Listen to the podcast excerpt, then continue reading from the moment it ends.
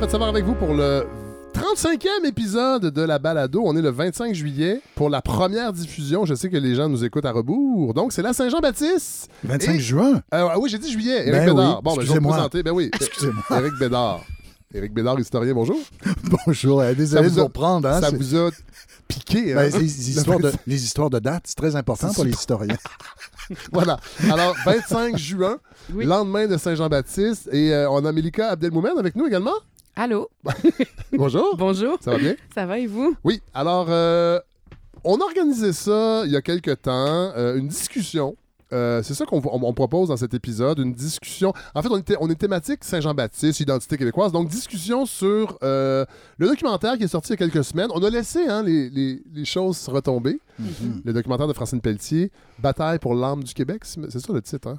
Quelque chose comme ça. C'est oui. ça, voilà. Donc, euh, cette réflexion qu'elle propose, euh, je ne sais pas si elle propose une réflexion, mais en tout cas, ce, ce- ce panorama de- du nationalisme identitaire qui semble euh, avoir repris ses galons dans le discours public et politique. Euh, et c'est Éric Bédard, vous m'avez écrit, vous avez, ce serait le fun. Il me semble que la balado est, est- est cet espace pour avoir ce genre de discussion-là, puis effectivement. Ben, c'est parce que là, sinon, on a des clips, euh, ben, du Oui. montage, des clips de 4 minutes. Oui. On peut pas vraiment développer des idées. Et euh, étant donné que je suis un de vos auditeurs, je me suis dit, il me semble que ça serait un lieu intéressant là, pour en discuter. plus un invité. C'est la Ben, deuxième fois. En là. plus, deuxième fois. Je suis Et très honoré. Donc, êtes- je me suis un peu invité, c'est vrai. Je, je l'avoue. Oui. Et là, Eric, vous êtes arrivé, euh, vous êtes arrivé en avance. Je sortais à peine du bain. Ouais, désolé, mais je vous ai pas vu euh, dans votre plus simple expression. Non. Vous savez que parfois, j'ouvre la porte en chess. Quand je Ben, reçois des C'est livres. peut-être Mélika qui aurait Non, préparé. j'ai- raté ça. Quand je Oh reçois là des là, je livres- m'en remettrai Quand jamais. je reçois des livres, euh, souvent, je suis. euh, c'est ça. Des fois, je fais des exercices aussi parce que j'ai le dos un peu embouilli. Je dois faire des exercices. Mais euh, moi aussi, je fais Mais là, ça, je mais je suis comprends pas en pourquoi vous. en- Ben, moi, c'est parce qu'il fait chaud. Ben, je comprends donc pourquoi vous en recevez de plus en plus. C'est ça vous nous dites? Là, vous êtes, vous avec un livre. Oui. Malgré que j'avais un T-shirt, vous êtes arrivé avec Oui, un livre. quand Allez même. faire- Non, mais c'est- j'aime ça, Eric Bédard, parce que la dernière fois, vous étiez venu nous parler de votre livre. Oui, euh, le Québec tournant d'une histoire nationale. Voilà. Et là, Les c'est un livre qui est sorti il y a quelques années. Puis Oui. ça, j'aime ça, parce qu'à la balado, on a ce luxe-là Mhm. de reparler de livres qui parfois ont peut-être glissé Oui. euh, loin des projecteurs, malgré Ouais. leurs qualités intrinsèques. Je ne l'ai pas lu encore, mais je suis ouais. content. On va- je vais pouvoir vous réinviter. Ben, on verra. Alors, ça s'appelle Année de ferveur, Oui. publié chez Boréal, Mhm. 1987-1995. Et là, on a une photo. Est-ce que c'est un jeune Éric Bédard avec Jacques Eh oui, avec beaucoup plus de cheveux. Ben hein? oui! Oui, parce qu'en 95, j'étais un des porte-parole de la coalition pour le oui, Oui. des, des jeunes pour le oui. Oui. Et euh, j'étais à ce moment-là président de l'aile jeunesse du Parti québécois. Et je me suis dit, euh, moi, j'aime ça lire des, euh, tu sais, des, des écrits. C'est pas nécessairement des personnages euh, centraux là, de l'histoire, mais Ouais. un peu en périphérie, Oui, oui. qui nous racontent leur point de vue sur ce qu'ils ont vu, mais Ouais. qui était pas loin du centre. Ouais. Ben, j'ai fait ça. je me Je l'ai lu, moi, euh, Frédéric. Ah oui, vous l'avez lu. Je l'ai dévoré. Mais vous, vous êtes une première de ça. classe. Vous vouliez vous préparer pour l'épisode avec Éric Mais Bédard. non, mais on allait se rencontrer. Ben oui. Il avait lu mon livre. Je me suis dit, je vais lire le sien. Ben oui. Ça correspondait aux années où ma mère a milité Oui. euh, exactement pour la même cause au même moment. Elle et moi ne nous entendions pas très bien à l'époque. On en reparlera après. Oui, oui. Mais je trouvais ça super intéressant. Et donc, Eric m'a réconcilié avec une époque de ma jeunesse très trouble. Oui. J'ai découvert l'autre côté de la médaille. Il y a des choses magnifiques. J'ai même deux extraits que je vais vous lire parce Ah, que ben là. je trouve qu'on devrait tous se les appliquer dans les débats politiques et sociaux actuels. Vous voulez les, les- les Hein? lire là, là? Ben, que vous me direz tout à l'heure, j'en ai préparé deux, ils sont pas longs. Quand ce sera Euh, Est-ce le est-ce moment, que ça va s'insérer dans la discussion qu'on va avoir ça sur le- pourrait Ah, ben, s'insérer dans la discussion, donc je les garde alors. Mais non, mais attendez, Eric. Oui. Donc, les années 87-95. Oui. Là, on, on se rappelle, 87, là, c'est Pierre-Marc Johnson au Parti Oui, québécois? alors justement, moi, j'ai 17 ans en 87, donc euh, j'arrive au cégep et euh, Ah, on a je, deviens, âge. je deviens... Oui, on a, on a presque le même Ben âge. oui. Et euh, ça vous surprend, hein, peut-être? Non. euh, non? Non, non. Et donc, euh, Je, je... trouvais, je vous trouvais plus jeune que moi. Oui, oui, ah, c'est très gentil. Euh, et euh, je deviens indé- indépendantiste euh, à l'époque où Pierre-Marc Johnson est le chef. Oui, ça c'est- me convient pas. Donc, je vais militer dans un petit groupuscule euh, qui s'appelle le Parti indépendantiste. Oui. Et- mais lorsque M. Parizeau devient chef, ah là, là je, je, je, re- je me- je rejoins le Parti québécois et je milite. Vous étiez où à l'époque, géographiquement? Euh, J'étais dans le- la circonscription de Bourget, euh, donc dans l'est de Montréal. ah oui. C'était donc j'ai bien connu le Camille Lorrain parce qu'il s'était représenté aux élections de 94. Ouais. Euh, Il s'était présenté dans Bourget, euh, comté qu'il avait représenté dans les années 70-80. Voilà. Étiez-vous allé euh, au gros party dans le coin de Trois-Rivières avec Paul Piché? Il y avait un gros party de, de militants du Parti québécois. Je pense en 88. Oh, ça, ça me dit rien. Ouais, on- non, euh, je pense pas Sur que une île en Ah, non. face de Trois-Rivières, Ah, une île oui. où avec une grande, euh, une grande salle, une, euh, il y avait, il y avait une scène et il y avait Paul Piché qui était moi, je sur le allée, chemin des incendies. C'était le chemin des pas courant. incendies à l'époque. euh, oui. Aujourd'hui, Non, aujourd'hui, j'étais il pas est là. brûlé. Ah oui. Mais à l'époque, il était sur le chemin des incendies. bon, voilà. Euh, ben, je vais lire ça, mais euh, là, vous n'êtes pas ici pour ça. Vous êtes Non. ici Mais pour non. parler du documentaire. Mais avant, Oui. euh, je veux. vous savez, la balado aime beaucoup collaborer avec les magazines littéraires, les magazines. euh, de la chose intellectuelle au Québec. Et euh, c'est le nouveau Lettre québécoise, Oui. Mélika Abdelmouen, que vous dirigez. Que je dirige depuis septembre. Oui. C'est mon troisième. Donc, déjà. qui est paru. euh, Mon deuxième, mon, troi- mon troisième, pardon. Déjà, mon Dieu, ça passe vite. Oui, ça passe vite. Qui est paru il y a quelques semaines. Oui, le 21 juin. Et euh, magnifique page couverture. Oui. Les écritures du réel. Les écritures du réel. Donc, la page couverture et tout le visuel sont signés Marc-Antoine Cafaneuf, qui est aussi Ah, ben poète, oui.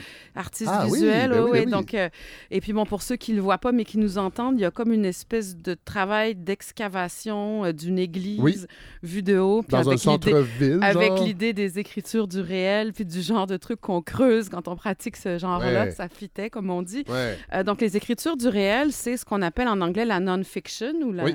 qui, qui re- qui réunit l'essai, l'autobiographie, l'autofiction, le reportage, le témoignage. Il y a beaucoup de vogue. Et qui a exactement, qui revient, ben, qui devient à la mode dans le monde québécois francophone et même, je pense, pareil en France, mais au- dans le monde anglophone, ça fait assez longtemps que c'est reconnu comme, euh, comme Un- genre, genre de soi. groupe littéraire en soi. Ouais. Ben, L'autofiction en France, ça fait quelques années, Oui. mais avec la, aussi. avec la mauvaise réputation qu'on Oui. sait. Moi, j'adore. Moi, je défends l'autofiction. On J'ai fait ma thèse là-dessus. Mais on est un peu tanné, hein? C'est parce que vous n'avez pas lu les bonnes, Fred. Je vous ferai une liste de lecture. Mais, faut euh, lire Dubrovski. oui, sujet de exactement. J'ai fait ma thèse sur Ben Dubrovski, qui réfléchit sur ce que c'est que lire, ce que c'est qu'écrire, ce que c'est que j'ai pas lu. ce que c'est qu'intégrer l'histoire dans ce qu'on écrit, ce que c'est que le sujet dans l'histoire. C'est complètement. Ah oui, hein? non, ok. Ça vaut la peine. oui, oui. Mais bref. Dubrovski, malheureusement, n'est plus parmi nous, donc sinon je l'aurais invité à collaborer au numéro. Oui. Euh, mais là, c'est euh, Sophie Letourneau et Alex Noël, donc Sophie qui est prof à l'Université Laval, qui ont dirigé ce dossier où il y a autant des personnes très jeunes comme, comme Daphné B que des auteurs comme Michael Delille, Oui. euh, Daoud On a Najm. reçu à la balado Michael Delille. Ah, bah, j'a- on l'adore, Michael. Ben oui. Delille. Il a fait Pour un texte magnifique, Charlotte Biron. Bref, il y a tout un, toute une série de textes qui réfléchissent à ce que c'est euh, que les écritures du réel. Il y a notamment un super beau texte sur Gabrielle Roy, parce qu'elle a fait du reportage. Vrai? Roy, on le sait moins. Oui, Gabriel Roy fait du, euh, a fait du A reportage. fait du reportage littéraire, notamment, mais c'est une des grandes reporters littéraires euh, d'ici, de la- notre littérature. C'est quoi du reportage littéraire? Ben, dans son cas, c'est... euh, il y a- On comprend, là? Oui, ben, c'est-à-dire Mais- que c'est, un peu euh, de se mettre comme observateur en tant qu'écrivain, donc pas seulement de témoigner de ce qu'on voit, mais aussi de notre propre position dans ce qu'on voit. Ah. Donc c'est pas du journalisme, c'est tenir compte de sa, de ses, pas de ses propres biais, parce qu'évidemment on les voit pas nos Non, propres biais, mais tenir compte de sa propre subjectivité et l'intégrer dans le texte. Alex Noël, qui vient de rentrer à l'Université de Montréal comme professeur de littérature et que je salue au passage, qui a co-dirigé le dossier, a fait un texte magnifique euh, sur ce sujet-là de la place de la personne qui raconte quand on parle des autres. Et après, dans les autres cahiers, on a évidemment notre, notre cahier critique toujours très Oui. fourni, euh, qui risque toujours de Moi, nous attirer des préférée. ennuis. C'est ma Ah, partie ça nous attire toujours des ennuis. Je sais pas, ça va venir d'où cette fois-ci. Ben moi, j'aime ça, les ennuis, je pense. C'est pour Mais ça que c'est ma partie préférée. Moi aussi, je pense que j'aime les ennuis. Et ben, dans les autres cahiers, le cahier création et vie littéraire, on a aussi pris des gens qui pratiquent un peu les écritures du réel, comme Julien Guy Bélan, comme euh, Marie Zandraos. Et ben, on a nos chron- chroniqueurs habituels, Jean-François Nadeau, Marc Fortier, euh, Yvon Paré. Laura Doyle-Péan. Et on a, oui, un livre de Valérie Lefebvre-Fauché, Promenade Oui. sur Mars, dont un extrait illustré par Clément de Gaugelac dans Oui. notre section lecture illustrée. Valérie Lefebvre-Fauché qui Oui, va... qui euh, va diriger la revue Liberté, oui, qui est ça ma nouvelle collègue. Je vais être obligé d'y décrire pour qu'elle vienne, elle va aussi, falloir. présenter Ça, les vous avez prochains- intérêt. Je pense que ça je, va être je pense oui qu'il intéressant. est déjà venu à la balado euh, il y a quelques années. Ben, merci. Donc, Ben, disponible, merci à vous. disponible dans toutes les librairies Le 21 indépendantes. juin, depuis le 21 juin, toutes les librairies et par notre site web Oui. aussi. Version électronique, version papier, tout ça. Moi, je- on m'a dit que quand on en parle à la balado, il y a un impact Ah, énorme ça, ça me fait plaisir. sur les ventes. Donc, je vais revenir à tous les trois mois comme Oui. ça. Quatre mois. non, Mais il y aura d'autres raisons parce qu'on aime toujours ça. Oui. À chaque fois que vous venez, on a des belles réactions. J'aime Pour ça, vrai, débattre. gens- Oui. C'est vrai, les gens aiment ça? Oui. Ah, c'est bien. Les gens adorent ça. J'ai autre chose que Eric tes aussi. ennemis. Ah oui, ben, je suis venu seulement une fois. Oui, mais les gens ont adoré. Ben, très- Parfait. Je n'ai pas que des ennemis. ça. Je suis contente Bon, de le savoir. Alors, on va aller dans le vif du sujet. Je vous envoie un extrait de- du documentaire de Francine Pelletier, puis on va commencer ça un peu, euh, comme on dit, euh, on disait dans les années 80, à la bonne fourchette. Parler de nationalisme québécois aujourd'hui, euh, c'est beaucoup moins évident dans la tête de ceux qui, qui prononcent le mot que ce l'était avant. Alors ça, c'était Jacques Beauchemin qui est déjà venu à la balado pour son livre Une démission tranquille, je pense. Oui. Oui, Oui. il y a deux ans. Euh, c'est au début du documentaire. Donc, documentaire euh, La bataille, bataille pour l'âme du Québec de Francine Pelletier qui est disponible sur Tout TV. Euh, je commence avec vous, Eric. Oui. Euh, comment vous avez réagi? Parce que c'est un documentaire qui a fait quand même euh, jaser. Oui. Ah oui. Euh, on y présente, dans le fond, les, les- les origines du discours actuel sur. euh, en fait, du retour du nationalisme identitaire, du, Mm. qu'on pourrait appeler nationalisme conservateur aussi. Mhm. Euh, très mis de l'avant par le gouvernement actuel, entre Mhm. autres. Mhm. Euh, L'historien, en vous, Oui. euh, réagit comment? Euh, L'historien et le citoyen. oui. euh, un peu Oui. les deux. euh, Aujourd'hui, je vais, je vais réagir à- avec ces deux chapeaux. Euh, ben, écoutez, j'ai très mal réagi. Euh, j'ai très mal réagi. J'ai trouvé que c'était malhonnête intellectuellement. Ah oui? Ah oui, absolument. À ce point-là? Ah oui, malhonnête. Je vais vous donner un exemple Ouais. très clair, puis je vais même puiser euh, dans mon expérience personnelle. J'ai déjà été consultant pour des séries Ouais. diffusées sur Historia, Ouais. une notamment sur les anciens premiers ministres. Oui. Et je relisais tout et je voyais toutes les premières versions et je donnais mon, mon avis. Alors là, après ça, la, la- la- la productrice faisait bien ce qu'elle voulait. Oui. Alors, je vous donne un exemple. Euh, elle prépare un documentaire sur Pierre-Éliott Trudeau en deux épisodes et on a appris, euh, grâce au euh, papier Trudeau, que oui, euh, Pierre-Éliott Trudeau, dans les années 30, communiait une forme d'antisémitisme, Oui. disons, chrétien, de base. De son était dans- époque. Très était dans l'air. Oui. Il écrit une Oui. pièce de théâtre s'appelle Les Dupés. Il se moque des Canadiens français qui vont acheter chez des Juifs. Puis il dit Regardez, eux, ils se tiennent, mais nous, on se tient pas assez. C'est dans l'air, c'est une pièce. euh, bon, et les, euh, les, les Mneni, euh, qui avaient fait leur biographie racontent ça devant l'écran. Ouais. C'est très bien. Et là, la productrice insère euh, Auschwitz. Une image d'Auschwitz. Eh boy. Là, là, je dis non, je, je me dis, je, là, je dis à la productrice, on peut, euh, on peut verser dans un antisémitisme chrétien Oui. sans aller vers euh, le nazisme. Non, il, faut, non, non. distinguer les, Ouais. les, les- les niveaux d'antisémitisme. Il y a un Ouais. antisémitisme doctrinal, politique, religieux, il y a des sensibilités diverses. On ne peut pas mettre ça. Je veux dire, on Non, aucune mais attendez, est-ce qu'on reprochait à Non, Pierre mais- Trudeau Oui. le fait qu'il soit francophone, ben, d'origine canadienne-française, en Mais dans le documentaire, c'est que il faut que je vous dise, la productrice était très nationaliste, Oui. avait, avait, euh, clairement, elle avait de l'hostilité pour Trudeau. Ah Et euh, je- que, que je peux en partie partager. tout à fait. Mais là, j'ai dit, non, on ne peut pas montrer Non. ces images-là. Alors, pourquoi je vous raconte ça? C'est que dans le documentaire de Francine Pelletier, au tout début, il y a euh, quelques intervenants qui parlent d'un un- un nouveau rapport au passé qui est né au début du, du millénaire. Et, euh, et, euh, ben oui, je, je connais très bien ces courants-là. J'en j'en ai fait partie avec d'autres où on disait il y a une sorte d'épuisement du grand récit de la Révolution tranquille. Il y a, il y a- il y a Ouais. un essoufflement qui est dû à l'essoufflement de la question, euh, de la question indépendantiste, Ouais. mais aussi euh, à des mises en question de l'État-providence. Alors, il ne s'agit pas de, tout, de dire que la Révolution tranquille était mauvaise. Il s'agit de se dire allons voir plus loin, Ouais. prenons du champ dans notre histoire. Tout tourne autour de 1960. Et moi, j'étais de ce courant-là. Et les images que montre Francine Pelletier dans le documentaire, lorsque ce- cet aspect-là du sujet est abordé, c'est le chanoine Grou qui célèbre une messe, Ouais. c'est euh, l'appel de la race. Ah ouais. euh, alors là, là ça, c'est malhonnête. Ouais, ouais, ouais. Alors, autant c'était malhonnête, ça aurait été malhonnête de montrer Auschwitz pour Pierre Trudeau Oui. parce qu'il était antisémite, Oui. autant de ne montrer que le chanoine Grou Oui. et l'appel de la race pour parler d'un renouveau, d'un nouveau rapport au passé. On peut pas le résumer à ça. Puis rappelons dans les mêmes C'était années. profondément malhonnête. Rappelons dans les mêmes années, il y avait des pancartes sur la pla- la- les plages du lac Ontario qui disaient No Jews allowed. Mais au, Ca- au Canada, non, non, mais je Ouais. au Canada, on a, on a l'impression que ce, ce, cette Ce n'est anti- que québécois. Oui, voilà. Absolument. Euh, et et là-dessus, Pierre Anctil a montré, justement, avec beaucoup de mesures et de pondération, il a Ouais. fait les distinctions qui s'imposaient dans plusieurs de ses livres. Donc, quand je vous parle de malhonnêteté intellectuelle, là, c'est à ça que je fais référence. Bon. Et c'est drôle parce que j'entends après ça une chronique de Lise Ravary Oui. et euh, elle disait Ah, c'est le retour du chanoine Grou. Vous voyez? Donc, quelqu'un qui, quand même, qui suit l'actualité avec conserver la mémoire de ces images parce que c'est ça un documentaire. Un documentaire, c'est de l'image et l'image, c'est très fort. Ça marque les esprits. Et, et- et donc, ça, c'est le premier point. Deuxième point, écoutez, je pourrais vous en Cela parler. dit, longtemps. attendez, Oui, attendez, il y beaucoup à dire. euh, euh, non, mais juste sur le chanoine gros, c'est c'est vrai qu'il y a un certain retour, une réhabilitation de sa pensée dans ce nationalisme-là, entre autres chez le jeune auteur qui est la vedette. Euh, comment il s'appelle, non? Étienne. Alexandre Beauregard. oui, voilà. Il- il- non, ben, écoutez, Ben, non, non, mais dans le schisme identitaire, lui, lui, il dit quand même que euh, Y- Lionel Groux, c'est le, le déclenchement de la partie intellectuelle de la Révolution tranquille. Ben, il faut, il faut le, reconnaître. Oui, Ben. C'est-à-dire que historiquement, Oui. c'est un fait Oui. que les premiers à dire maître chez nous, Oui. c'est pas les libéraux de Jean Non. Lesage en 1960, c'est les animateurs d'une revue dans les années 20 qui s'appelait l'Action française. Euh, un nom trouble, on le sait, dans, dans l'histoire française. Oui. Mais c'était une revue euh, animée, euh, fondée par le chanoine Groux, avec tout une- un aéropage d'intellectuels, dont Oui. certains venaient de HEC Montréal. Et il s'agissait de dire, ben, il faut se reprendre en main. Durant les- on commençait vraiment à constater l'infériorité économique des Canadiens français.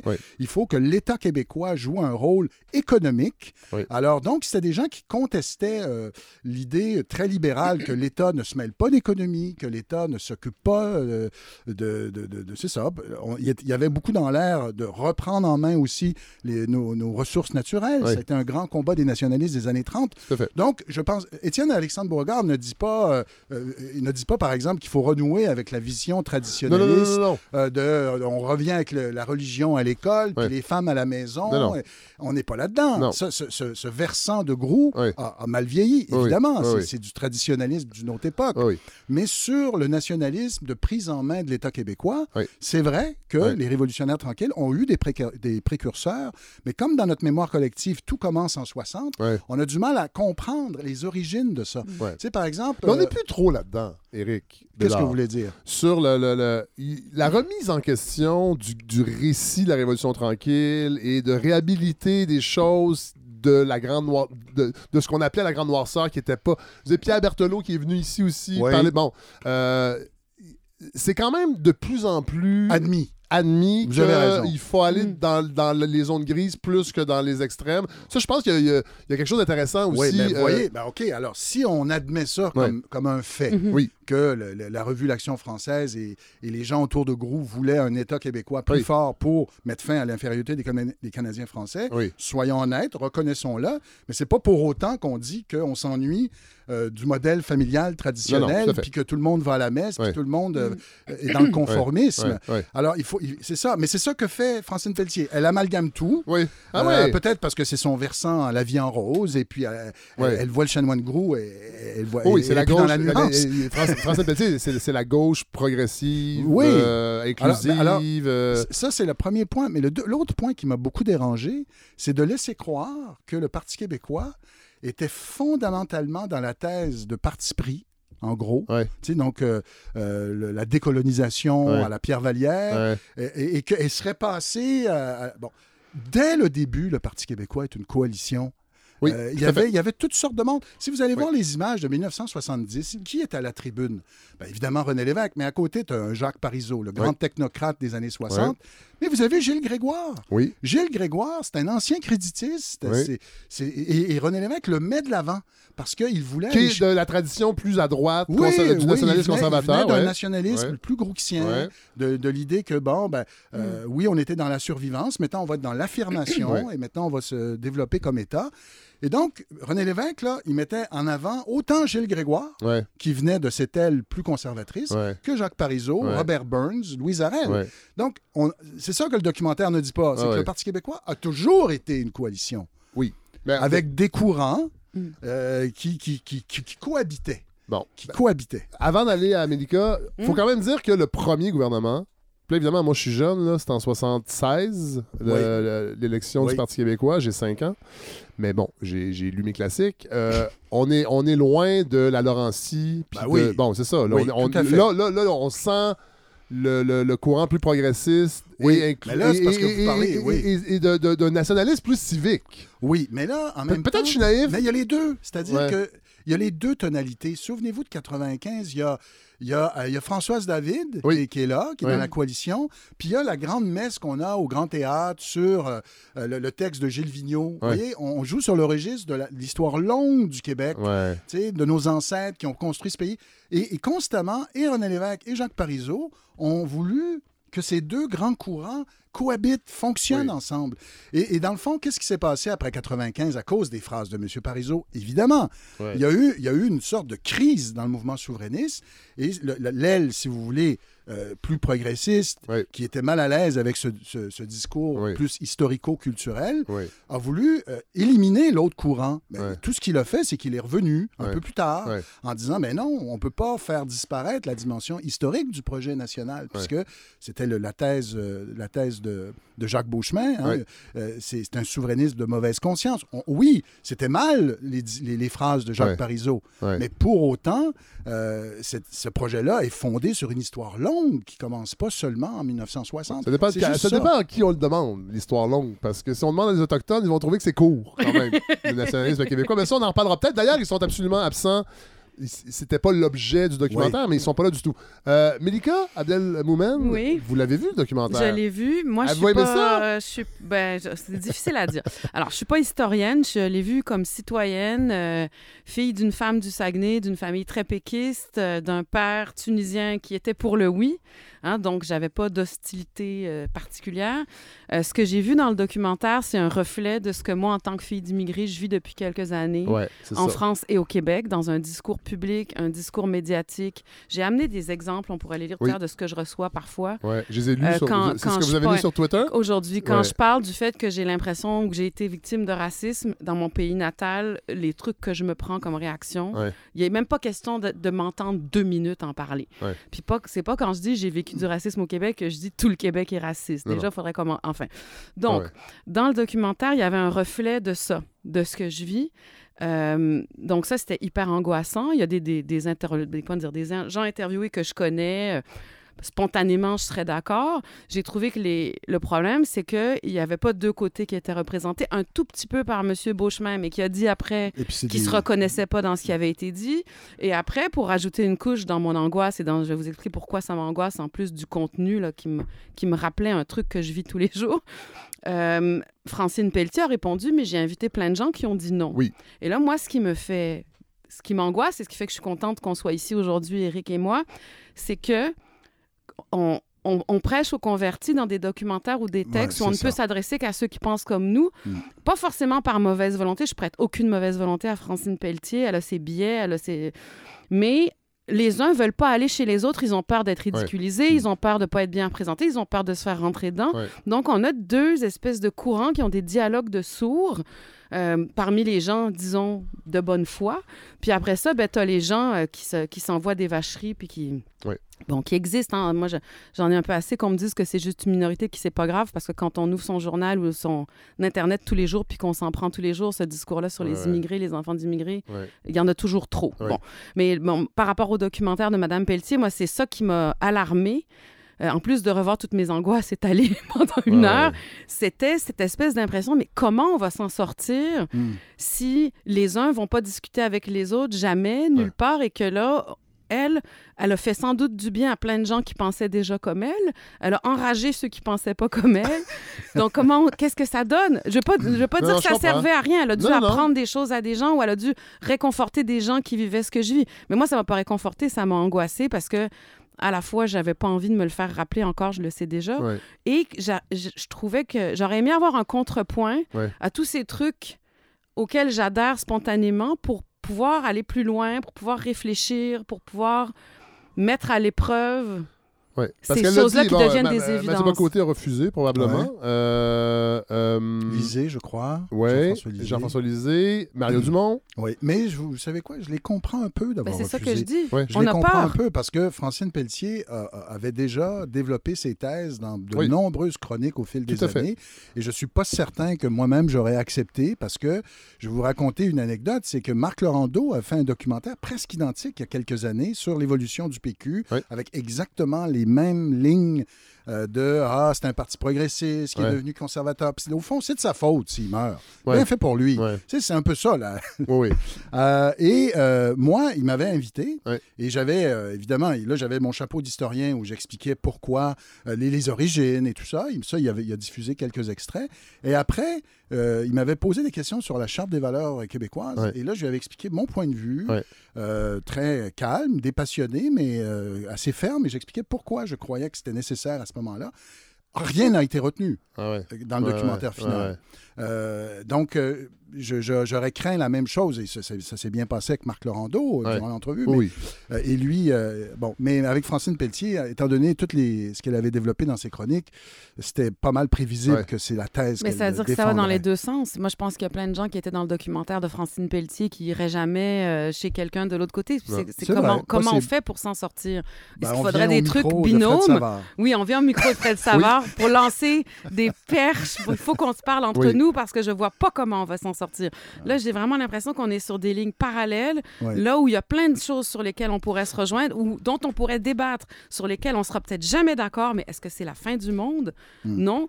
Et donc, est-ce qu'il faudrait des documentaires en binôme avec deux réalisateurs d'avis opposés? Pourquoi pas? Pourquoi pas? Euh, cela dit, c'est oui, c'est difficile de discuter. Puis moi, j'ai été pris dans une, une petite polémique récemment Mhm. avec euh, le sociologue en chef Mhm. euh, qui, euh, qui souvent dénonce chez la gauche un côté très euh, snowflake. Et c'est peut-être lui l'ultime snowflake. Mais, euh, mais euh, moi, c'est- c'est- c'est- ces discussions-là, j'y crois plus ou moins avec des camps très polarisés, très Mhm. opposés. Euh, mais reste que on, on est dans ce marasme-là. Je sais pas si c'est le bon mot, marasme, Mhm. là, mais et, et le documentaire le montrait.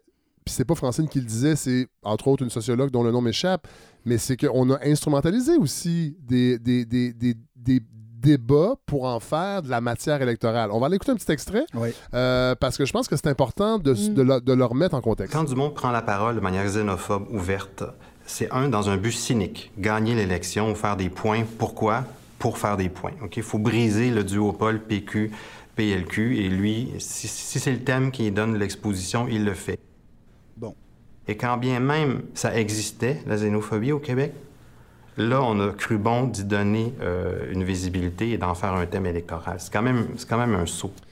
Bon, Eric, l'extrait n'est pas fini, vous n'étiez pas d'accord. Euh, J'avais la boucane qui me sortait par le nez parce que Jean-Pierre Couture, c'est quelqu'un qui a écrit dans des textes que tout ce climat actuel lui fait penser à la République de Weimar. Eh oui. Donc, ça Ouais. veut dire qu'on serait tous ceux qui sont pour la laïcité de crypto-nazis, Ouais, des, des- ouais, ouais. des gens qui voudraient la- l'avènement de Hitler au pouvoir. Donc, moi, il n'a aucune crédibilité pour parler de ce genre de sujet si- s'il part de ces comparaisons-là. Bon, alors quand il dit, il tient des propos xénophobes. Euh, je je m'excuse, ça me semble c'est malhonnête de dire ça de, de Mario Dumont. Il dit, Mario Dumont dit, voilà des accommodements qui, selon moi, sont déraisonnables. Bon, oui, il instrumentalise la question sur le plan politique. Oui, parce que ce sont. Rappelons-le, ce sont, oui. Eric, ce sont des anecdotes et Oui. les accommodements raisonnables venaient beaucoup Bon, de demandes de gens de confession catholique. euh, qu'est-ce que vous voulez dire? À l'époque des accommodements raisonnables, là, si on fait le. Oui. Si, on, si on dénombre les demandes, puis moi je l'ai lu, je me rappelle plus dans quel. Dans le rapport, peut-être, Bouchard-Taylor? Mais, mais c'est que la plupart des demandes venaient souvent d'organisations catholiques. C'était pas juste des musulmans puis des juifs qui demandaient de mettre des, des, des- des portes givrées. Et le débat d'Hérouville, entre autres, ça a été démontré. En tout cas, il y a des gens qui ont témoigné dans des, dans des articles, dans des lettres d'opinion, que c'était une création à peu près de, Ouais. de toute pièce. Mais là, pour... moi- ouais, mais Et il y a le sociologue qui dit rappelons-nous Ouais. qu'après ça, pendant un mois, tous les jours, Oui, je comprends. Je, je- je me souviens. on parlait de ça. Oui. Puis, dans la- mais c'était pas la réalité sur le terrain. oui, Puis on peut comprendre que ça existe du cynisme politique pour aller chercher des votes. oui. Absolument. Euh, les politiciens font de la politique. Veulent, veulent, euh, bon. Ben, disons que, tu sais, moi, je fais partie des personnes qui doivent le lire tous les jours, ça, l'immigration comme épouvantail, euh, les Arabes comme épouvantail qui sont confondus avec les musulmans. Tous les jours, je tombe sur un truc comme ça, c'est invivable. Je l'ai Mhm. vécu en France. J'ai traîné mon fils et mon mari ici en leur disant, vous allez voir, c'est mieux au Québec. Et puis, c'est la même affaire qui est en train de se passer Mhm. en campagne électorale. Mais Euh, attendez, je on- parle pas on- de Mario Dumont, on là, va- je on- le connais pas. mais on va y venir après, Oui, on va y venir, mais Eric, donc sur Oui. cette sur cette période-là. Sur là. cette période. Alors, j'ai jamais partagé lecture, moi, la lecture d'une invention euh, de, de médias populistes qui font grossir un truc qui n'existe pas. Non, parce que je vais vous donner un exemple. L'épisode qui a déclenché, je pense que dans la séquence, je pense même que Marie Spotvin qui, intervi- qui intervient dans ce documentaire serait d'accord. L'épisode qui déclenche, c'est le fameux Kirpan. Souvenez-vous, on est en 2006. Là, il y a, il y a une famille qui veut que, son, que leur enfant aille avec un kirpan à l'école. Oui. L'école dit non. Oui. La commission scolaire dit non. Deux, trois euh, cours disent Oui. non. Je pense que c'est raisonnable de demander de l'enlever quand on va dans une cour d'école. Il faut aller jusqu'en Cour suprême pour que là, au nom euh, du, multiculturalisme et du préjugé, on dit oui. Bon. Alors là, moi, ma lecture, ma, lecture, c'est que là, les Québécois ont réalisé jusqu'où allait concrètement le multiculturalisme d'État, hein, Ouais. qui est notre doctrine officielle depuis Ouais. 82. Ouais. Et les Québécois ont montré une forme d'hostilité à cette philosophie du vivre ensemble, je le mets entre guillemets. Alors là, il fallait à ce moment-là trouver au Québec une réponse au multiculturalisme. Si on n'est pas d'accord avec cette philosophie, si on trouve que ça fragmente à outrance le corps politique, si on trouve que des fois même on perd un peu la raison ou on n'est plus dans le sens commun, alors qu'est-ce qu'on propose, nous, au Québec? Et ça a été la laïcité.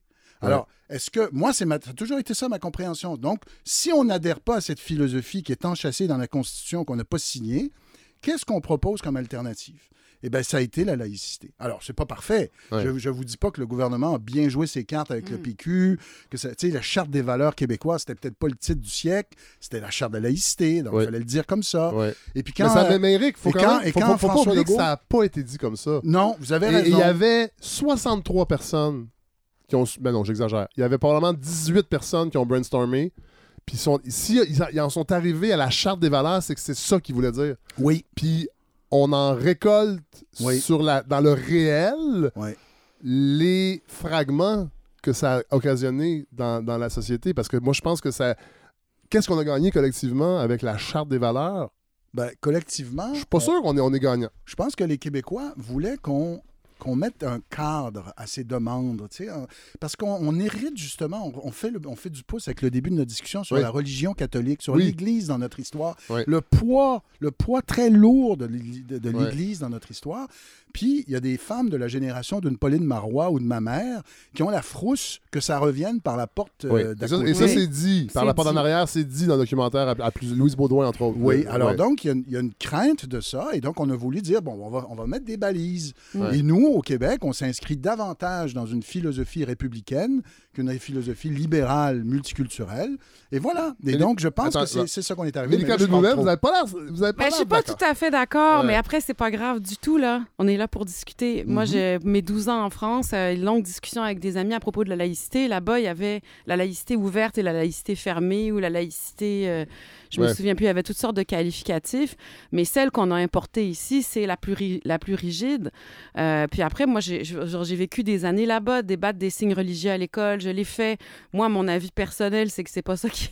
En tout cas, je, je suis pas, je suis pas du tout d'accord euh, avec la charte euh, des valeurs québécoises dans sa rigidité telle qu'elle a été présentée. Je suis d'accord avec certaines choses, mais euh, je pense pas que tous les Québécois voulaient absolument cette rigueur-là. Moi, je fais partie de ceux qui la voulaient pas. Je fais partie de ceux qui pensent que la laïcité, c'est de permettre la liberté de culte ou de non-culte à tous et non d'imposer le- la que non que l'État Ouais. soit laïque. Euh, Vous, vous voyez ce que je? En fait, l'État l'État doit pas juger des croyances. et malheureusement, la version québécoise, on a l'impression que oui, il y a un Ben, jugement, c'est-à-dire qu'elle Ah non, on demande juste aux employés de l'État de ne pas afficher de façon ostentatoire leurs Oui, ça- mais- religieuses. C'est tout. Mais- Je veux dire, on- les gens peuvent bien croire ce qu'ils veulent, Oui. se promener comme s'habiller Oui, comme ils veulent dans les rues. Mais en tout cas, ça, ça- on va pas refaire le Oui. débat de la France, mais Oui, tout ce que oui. je voulais dire par là, en fait, c'est que dans la manière dont ça a été présenté et dont c'est présenté et interprété en ce moment dans les journaux par certains chroniqueurs et par certains individus, ça donne des résultats horribles pour les personnes comme moi. Ça donne des résultats horribles pour les personnes croyantes en général. Il y, a, il y a comme une espèce de pudibonderie laïque que j'ai vue là-bas, qui est arrivée ici, et je suis pas du tout en train de dire que c'est votre fait ou le fait de Mhm. certains Non, non, non, ouais. des personnes qui pensent comme vous, mais il y a ça qui ressort. Et je dis même pas que c'est la faute des personnes indépendantistes qui sont Mhm. pour la laïcité. J'ai des grands amis qui sont pour la laïcité la plus ri- rigide, Mhm. avec qui on a passé des soirées magnifiques à débattre comme des fous, justement sur la question du, des vêtements des femmes, où je m'excuse, mais de dire qu'une femme libérée, elle doit absolument retirer un vêtement, c'est super occidentalo-centré, que cette histoire de la liberté, c'est de se déshabiller, que de dire à une femme qui porte un foulard, mettons que son mari la force, t'as plus le droit de travailler, t'as plus le droit de rien faire, comment elle va voir une autre réalité? Mettons que c'est une réalité qu'on lui impose. Tu n'as Bref, plus le mais- droit de travailler pour l'État. Pour l'État, Bah, tu mais quand travailler, t'as plus le droit faut juste- d'enseigner... Ben oui, tu peux enseigner. Il faut juste que tu respectes un code vestimentaire. On Oui, mais c'est code compliqué, les codes vestimentaire. vestimentaires, quand Ouais. on est croyant. Il y a toutes ces Oui, questions-là. oui, je enfin, comprends. mais de toute façon, on va pas refaire le débat parce que je pense qu'on n'est pas du même côté, puis c'est correct, puis c'est... ça- je pense imp- intéressant comme débat de société et important qu'on parle de... Moi, ce qui me dérange, c'est pas ça. Mais ce que, ce que j'admettrais volontiers, Ouais. Et dans le, le libellé Charte des valeurs québécoises, Mm. et dans le petit clip de François Legault lorsqu'il défend la loi 21 et où il dit c'est comme ça qu'on vit. c'est comme ça que ça marche. Il manque juste le point sur la ouais. table. là. Oui. Ça, je, je, je, je- je- je suis mal à l'aise avec ça. Je suis mal à l'aise avec ça sans faire de l'urticaire au sens où, oui, bien sûr, la démocratie, c'est la majorité. Ouais. Oui, mais il faut, il faut quand même expliquer d'où ça vient historiquement Oui. et expliquer que la laïcité, c'est un principe qui participe d'une certaine forme de, de Mhm. modernité, d'universalisme, et que euh, pour cohabiter dans une société, justement, oui, pluraliste au plan religieux, Mhm. il faut fixer des règles, et euh, une majorité de Québécois veulent ces règles-là parce que ça s'explique par l'histoire. Mais il fallait le faire, il fallait faire Mais, cette explication Éric- et ça n'a pas été fait. Et, et c'est Mm. pour ça que là, quand tu uniquement tu y vas avec le point sur la table et la- l'argument de la majorité, euh, tu es sur une un fil plus ténu. Oui. Mais vous n'avez pas l'impression, on parlait tantôt au début de, de grand récit de la, la Révolution Mm. tranquille, on en avait un peu marre. Est-ce que la chape de plomb religieuse, qu'on a donc peur qu'elle revienne par la porte arrière, ça se peut-tu qu'on la, elle soit rattachée à un discours de la Révolution tranquille, puis que si on élague, on se rend compte que la réalité est plus complexe, Mhm. puis que le fait religieux a eu Mhm. du bon au Québec. Ouais, Et, intéressant. et on a peut-être la difficulté Là, vous- à l'accepter. Attendez, Ouais. on a peut-être la difficulté à l'accepter. En fait, on l'a pas bien Mm. évacué et là, on a de la difficulté à le reconnaître chez des gens venus d'ailleurs qui ont, eux, ce fait religieux qui est important dans leur vie. Puis là, on leur demande, dans des contextes particuliers, je le sais, Mm. si vous travaillez pour l'État, de le mettre de côté, mais je trouve pas que c'est un message unificateur. Hmm. On aurait peut-être qu'on aurait peut-être dû commencer par régler notre rapport aux religieux au Québec même. Il y a encore des croix de chemin. Moi, avec ma blonde, quand je suis sur la route pour la balado, je fais des blagues, je fais mon signe de croix quand je vois une croix de chemin. Oui. Puis elle dit, ah, ouais, au début, elle riait. J'ai jamais fait ça. Puis là, je le fais parce que c'est un patrimoine. Puis bon, Mm. euh, il y a eu cette réflexion-là avec Marie- Alors, avec Marilyn Voyer. Alors, par exemple, vous, est-ce que vous étiez à l'aise, et je pose la question Oui. aux deux, Oui. euh, dans la foulée donc de cette loi sur la laïcité, qu'on enlève le crucifix à l'Assemblée nationale? oui, si je suis votre, Ah, moi, j'irais plus loin que ça. Moi, j'aurais, j'aurais fait le ménage dans les, les bonbons fiscaux qu'on donne encore à plein de communautés religieuses, pas seulement chrétiennes, mais musulmanes, des, des organisations de bienfaisance qui paient pas d'impôts. J'aurais revu le financement des écoles confessionnelles, mais on n'a pas fait ça. On a fait une espèce de catho-laïcité Ben non, parce pour qu'on l'a enlevé. écœurer Parce qu'on l'a qui nous énervent, Oui, mais on l'a enlevé. c'est-à-dire le voile. Oui, mais on l'a enlevé. C'est-à-dire, justement, avec la loi 21, là, il y a eu un travail où la majorité a accepté de symboliquement... Ça n'a pas été facile. non, de mais il y a eu, mais ça, mais ça montre qu'il y a eu une évolution. Oui, oui, oui. Je pense qu'il y a eu une, Oui, y a eu une évolution. Moi, personnellement, j'étais ambivalent sur cet enjeu-là au début. Mm. J'avais le- Euh, Du l'argument... crucifix, vous voulez dire? Du crucifix, Ouais. j'avais l'argument patrimonial. Je Oui. disais, tant qu'à ça, le le drapeau du Québec, il y a une croix au milieu. Est-ce qu'on va enlever la croix parce que c'est une croix? Ouais. Bon. Est-ce qu'on va enlever. Est-ce que le dimanche ne sera plus un jour férié puisque c'est un, c'est un héritage euh, euh, Mm. de- de- du christianisme? Ou, bon. Alors là, Il n'est pas très férié. Avec la, pi- euh, Ouais. il l'est- il l'est à cause, grâce à la pénurie de main-d'œuvre. Ouais. Mais sinon, il n'est pas très férié le dimanche. Bon. Mais, mais la, question, la, la question est quand même euh, est-ce qu'on est à l'aise avec la philosophie du multiculturalisme libéral? Ouais. Si la réponse est non, on a un devoir comme société de proposer quelque chose d'autre. Ouais. Est-ce qu'il n'y a Mais- pas mais ça, un multiculturalisme qui n'est pas libéral? C'est-à-dire. Est-ce que ça existe de penser... Ben, je le sais pas. Ben non, parce que communautarisme, ça veut dire que chacun est dans sa bulle, non? Ben oui. Mais on peut vivre Ben, ça, ensemble avec des différences sans être chacun dans sa bulle. Ben. On peut avoir des points de, de ralliement les uns avec les autres, avec ces différences-là, sans qu'il y ait une assimilation forcée.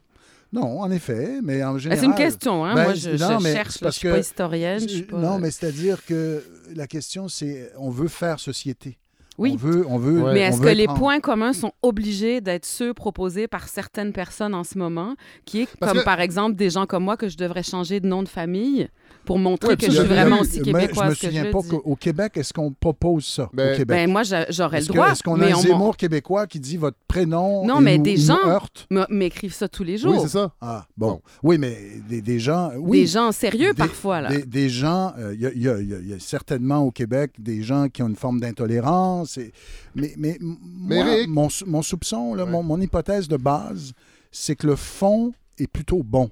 Euh, le, le fond des Québécois est plutôt bon. Sauf que là, présentement, si on part du documentaire. J'ai un projet d'essai qui s'appellerait et qui s'intitulerait L'antiracisme ordinaire de mon père.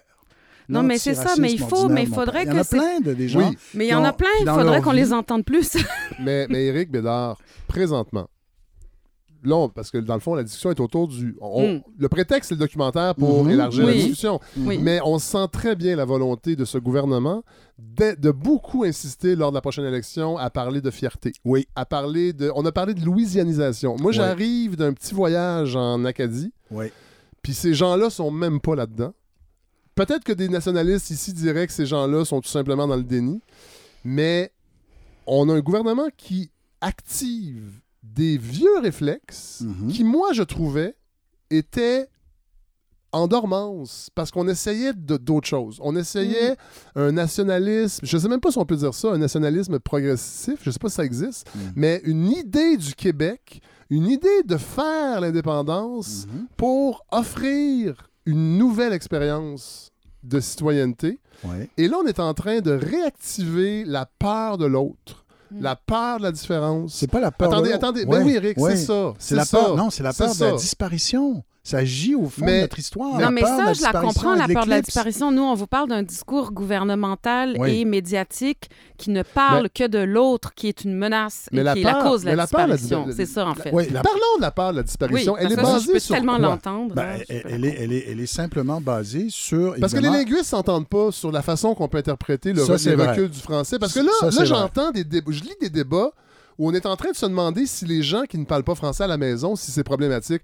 Moi, je trouve que ça, c'est une pente extrêmement glissante. Mhm. Moi, je veux croiser quelqu'un au centre d'achat et lui dire, vous avez échappé votre sac, madame ou monsieur, puis que la personne qui est basanée me comprenne. Mais chez elle, si elle parle une autre langue que le français, je vois pas pourquoi il faudrait qu'il y ait des chroniques qui se posent la question si ces gens-là sont des vrais Québécois. Puis là, on est là-dedans présentement de Oui. plus en plus. Et on a un gouvernement qui met du fuel. Là, j'utilise le mot fuel. ou du gazole. Oui. Là-dessus, un petit peu. De Oui. l'huile. euh, parce qu'il sait que politiquement, c'est payant. Puis moi, Ouais. ça, ça me- je suis très mal à l'aise. Mais en même temps, à ce moment-là, euh, vous faites écho aussi à tout le débat qu'il y a eu au milieu des années 70 sur la loi 101. Quand, quand euh, René Lévesque va de l'avant avec la loi 101, c'était pour forcer, forcer Oui. les nouveaux arrivants Oui. à aller à l'école française. Mais pas à parler français juste- dans leur maison, dans non, leur intimité. non, mais ça, je pense que c'est un indice pour des démographes pour juger si oui ou non euh, euh, de, Si de oui ou non. l'évolution. Ouais. Si- non, mais de, de juger pour l'évolution. Mais là, je ne me, je, je me sauterai pas là-dedans. Honnêtement, je connais pas ça. Je sais Ouais. pas si c'est un bon indice ou pas. C'est vrai que, bon, moi aussi, je voudrais que dans l'espace public, on puisse se débrouiller en français, que ça puisse bien se passer. Mais c'est ça qui Je se laisse, passe. les, je laisse les, linguistes démographes débattre entre eux sur Oui. quels sont les bons indices pour mesurer la vitalité ou non du français.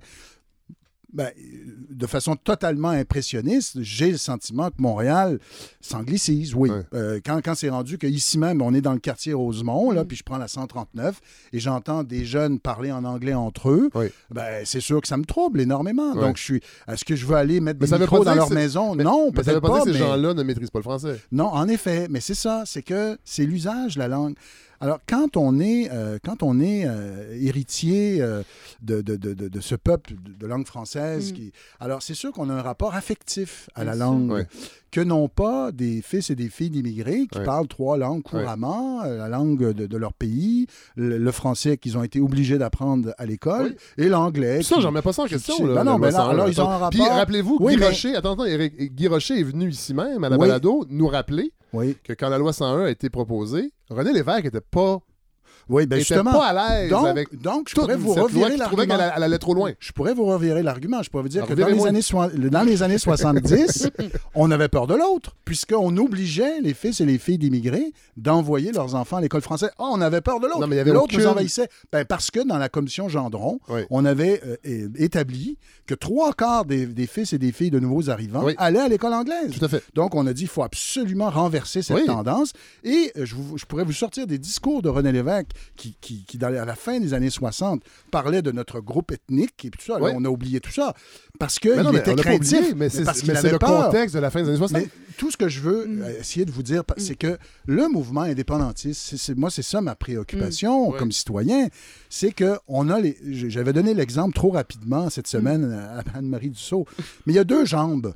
Il y a vraiment deux jambes dans Ouais. le mouvement indépendantiste. Ouais. Il y a la jambe de l'émancipation. On projette dans le- dans l'indépendance du Québec tous nos rêves Ouais. euh, écologistes, féministes, euh, sociodémocrates. Et il y a la jambe de la conservation. On a peur de disparaître. Et il faut une synchronicité entre Mm. les deux jambes pour que le mouvement indépendantiste fonctionne.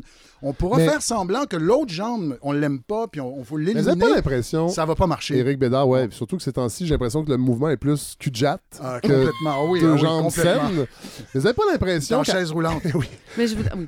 Mais, mais- mais allez-y, je... Non, mais j'allais juste dire par rapport à cette histoire, par exemple, de envoyer les enfants à l'école française quand on arrive dans un pays ou en tout cas un territoire francophone. Ça, c'est investir dans l'avenir, c'est dire, OK, vous, vous arrivez, c'est compliqué, mais on va assurer l'avenir. Vous allez envoyer vos deux ou trois enfants à l'école qui, eux, vont avoir des enfants, qui fait qu'il va y avoir Une une société francophone. ça. Moi, ça me choque pas spécialement. Mais quand on dit à quelqu'un, au bout de six mois, vous devez maîtriser une langue, que ça vient de dirigeants qui font 12 fautes par mot, qui sont eux-mêmes des gens très privilégiés. Hein, Excusez-moi, il n'y a Vous pas personne qui va me dire là. que celui-là. Oui, Oui. je vais là. Je vais là parce que je suis fâchée. Oui. Moi, je me rappelle quand, quand- avant d'aller vivre en France, j'enseignais à ce qui s'appelait l'École de français de l'Université de Montréal. Je pense que ça n'existe plus. Alors, les immigrants arrivaient, ils passaient un examen. Selon leur niveau, ils avaient de 3 à 9 mois de cours d'intégration. Ces cours-là, ils se passaient 5 jours par semaine. Ils avaient un petit tru- une assurance, euh, comment on appelle ça, assurance sociale, en tout cas un chèque. Oui. Leurs enfants étaient à la garderie Oui. ou à l'école. Et de 9h à 15h, ils avaient grammaire et français le matin, histoire et euh, culture Oui. et québécoise l'après-midi, donc de 3 à 9 mois jusqu'à ce qu'ils aient fini le- niveau avancé. Et à la fin, ils avaient un certificat d'intégration avec lequel ils allaient sur le marché Coffee? du travail. C'est comme la suite des Ah, coffees. Mais ça, là, moi, j'en connais plusieurs qui ont été Mhm. mes étudiants, qui sont des citoyens québécois intégrés. Bien sûr. Je suis pas mal sûre même qu'il y en a beaucoup qui parlent québécois à la maison. Ouais. Et je veux dire, c'est complètement un autre point de vue que au bout de six mois, là, vous devez. Mais Puis, on va, gens, on- puis on va engager des inspecteurs c'est pour une espèce. satisfaire la- l'insécurité des gens. Mhm. Moi, Et je là, trouve ça extrêmement cynique. Je me dis, si on disait aux gens, ici, c'est comme ça que ça se passe, on a cette histoire-là. Le français étant pas important pour nous de cette, pour cette raison-là. Les personnes qui sont de souche ici sont inquiètes pour ces raisons-là. Voici comment vous pourriez embarquer avec nous. Voici comment on pourrait construire quelque chose ensemble. Voici comment on, pourrait- on pourrait vous accompagner. Mais on n'a pas ça. Mhm. On n'a pas ça. Moi, si on avait ça, je pense que je deviendrais indépendantiste, Eric. Ah oui? Je pensais que vous l'aviez déjà été. Ben, spontanément, jeune, oui, Oui. mais à un moment donné, Mais de ce toute façon, là, discours vous, là, vous euh, parlez d'un gouvernement qui n'est plus indépendantiste. Bien hein? sûr, on est d'accord. là. On ça, est c'est d'accord. intéressant aussi. On ça. est d'accord. Ben, moi, je pense que cette surenchère nationaliste, elle vient du. C'est pour faire oublier aux Mm. mouvements, aux nationalistes et aux souverainistes Mhm. qu'ils ne, qu'ils ne veulent plus parler de cet enjeu-là. Euh, Paul Saint-Pierre Plamondon avait bien raison de parler du mot en S. Ouais. C'est devenu un mot en S, souveraineté, qu'on prononce plus, on n'ose plus. Alors, je pense qu'ils font une forme de surenchère. C'est peut-être en effet un calcul, euh, mais en même temps, euh, oui, la peur de disparaître s'agit, mais ça, c'est le lot de toutes les petites nations. Bien sûr. Et il faut. Et et- même les grandes. admettez, admettez. Oui, mais là, souvent, c'est dans un esprit attendez. plus conquérant. Hum. Mais il, il faut en même temps. Es-tu en train de me dire que les, les Polonais ont peur de disparaître? Que Les- Autrichiens, nations- Autrichiens ont peur de Euh, disparaître? non, moi, je pense plus aux Lettons. Je pense plus, Ouais. euh, je pense plus, par exemple, au, euh, au Kosovo, au Kosovar, Oui. ou, euh, donc des petites nations comme ça, dont le destin n'est pas clair.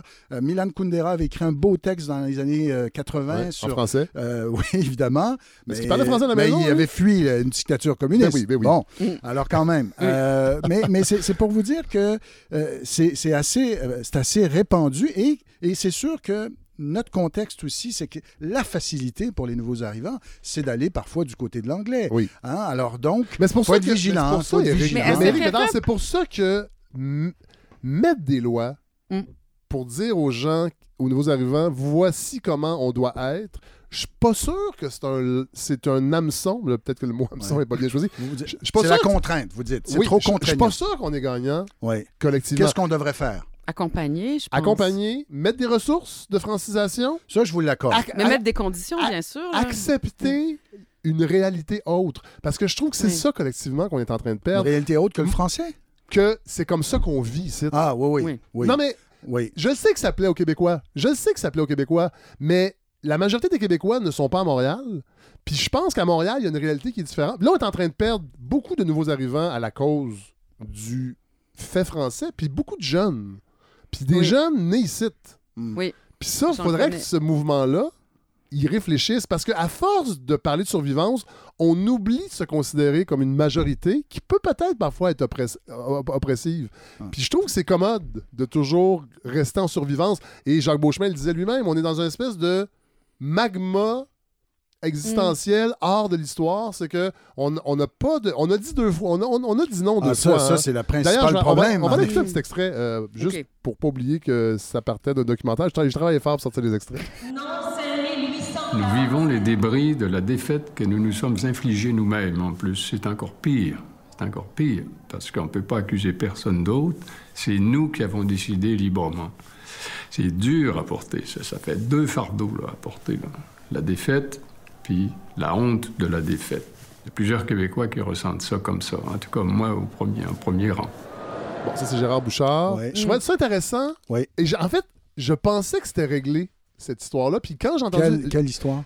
Qu'on on vit encore les stigmates et la honte Des d'avoir deux, dit non des deux deux. fois. Ben, tout à l'heure, vous avez, Ben, je dis réglé. vous avez eu la générosité de parler du livre que Oui. je vous ai amené. euh, et, et en effet, il était un peu passé sous le radar. les puis années de ferveur chez Boréal. C'est en deux- excellent. Non, non, mais On c'était fait pas, votre pub. c'était pas de la plug que je voulais faire. Je voulais juste vous dire que le livre est passé inaperçu, peut-être parce qu'il est mauvais, mais, Non, mais je pense pas, aussi, je pense pas. mais aussi peut-être parce que euh, la blessure est encore vive. Ouais. Des amis l'ont lu, ils m'ont dit Ouf, j'ai aimé ça, mais en Ouais, même temps, c'est- oui, nous ramène. la blessure est, est pas cicatrisée.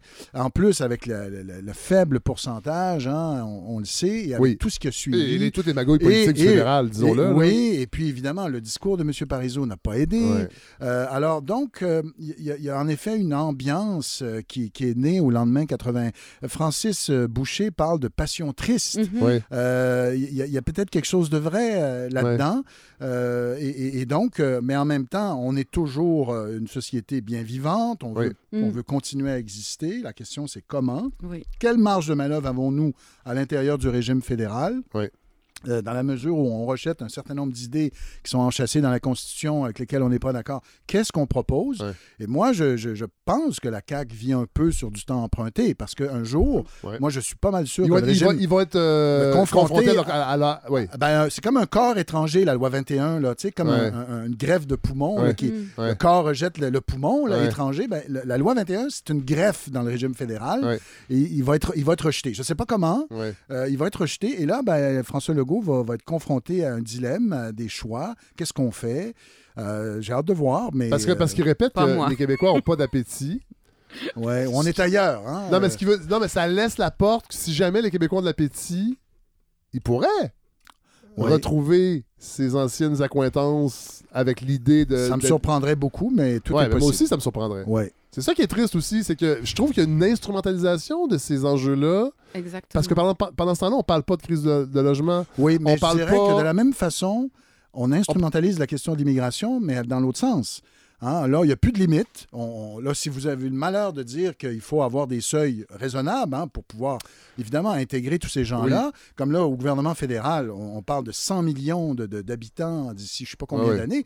Donc, il y a des progressistes qui vont instrumentaliser ça aussi pour faire passer pour tous ceux qui discutent leurs idées de racistes, de xénophobes, de gens repliés, alors que c'est un débat qui est tout à fait comme qui devrait être discuté comme les autres. Oui. Si on reçoit combien d'immigrés, comment on fonctionne pour que ça se passe bien pour Mm. eux, est-ce qu'on leur offre ou non des cours, jusqu'à quel ordre, c'est quoi nos attentes, est-ce qu'ils doivent parler le français à leur arrivée? Tout ça, c'est des questions de politique publique qui devraient être débattues en, en tout temps, en, en continu, Mais- mais, c'est sensible. Je, je, je Oui, c'est sensible. Je comprends que, que c'est sensible. les, les gens qui veulent en débattre, puis je vous mets pas dans cette, dans Du cette, dans, dans cette clique-là, mais c'est que les gens qui veulent en débattre, on a, on a malheureusement l'impression que c'est un, on- il faut en débattre parce que c'est un problème, l'immigration, et qu'il y en a trop. Puis comme on est dans la survivance, on ne peut pas avoir le luxe d'accueillir ces gens-là. Oui. Euh, on parle, on parle, ces gens-là ne parlent rarement du manque de ressources en francisation. Ils parlent, il y en a trop. OK. Mm. Mais, mais, Là, on a ramené Frédéric Lacroix, surtout- que j'ai déjà reçu ici pour Ouais. son livre, un livre que j'ai lu, que j'avais Ouais. aimé, qui m'a, mais qui après ça, puis je, je- va falloir que j'en fasse un segment avec des Mais linguistes. rien parce que, parce que- invitez-le. non, mais il y a des linguistes qui, qui, qui, euh, qui critiquent sa méthodologie Oui. parce qu'ils dit, ils disent que dans le fond, ils instrumentalisent des statistiques pour démontrer un recul du français qui est pas tout à fait, euh, qu'on ne peut pas. C'est un débat d'experts. Oui, hein? c'est un débat d'expert. Ouais. Et, et c'est pas un expert en, en langue, en, en linguistique, euh, Frédéric Lacroix. Je, je dis pas qu'il y y a tout ce qu'il dit, mais lui, là, il, il- il- il réhabilite le terme de noyade Mhm. que René Lévesque utilisait. Puis derrière ce terme-là, j'ai l'impression qu'on n'est pas loin du grand remplacement, mais on Ah, n'ose pas le dire parce qu'on sait que... Oui, Moi, ça a été dit, ça a mais y, y y il y a des gens assez intelligents ici qui partagent ces idées-là, mais qui n'osent pas dire le mot parce qu'ils Ouais. savent qu'ils- ils savent qu'ils vont se faire ramasser. J'ai l'impression que c'est ça le problème des gens qui Mm. veulent débattre d'immigration. Ouais. C'est qu'ils veulent surtout nous rappeler qu'il y en a trop, puis que on serait donc bien s'il y en avait moins. OK, mais est-ce que est-ce qu'on peut est-ce qu'on peut discuter quand même des seuils? Tout à fait. Mais sans, sans se crier de non? Est-ce qu'on peut se dire Ben, euh, on devrait euh, pouvoir. 100 000 dans une société comme le Québec, est-ce que c'est trop? Ouais. Probablement que oui.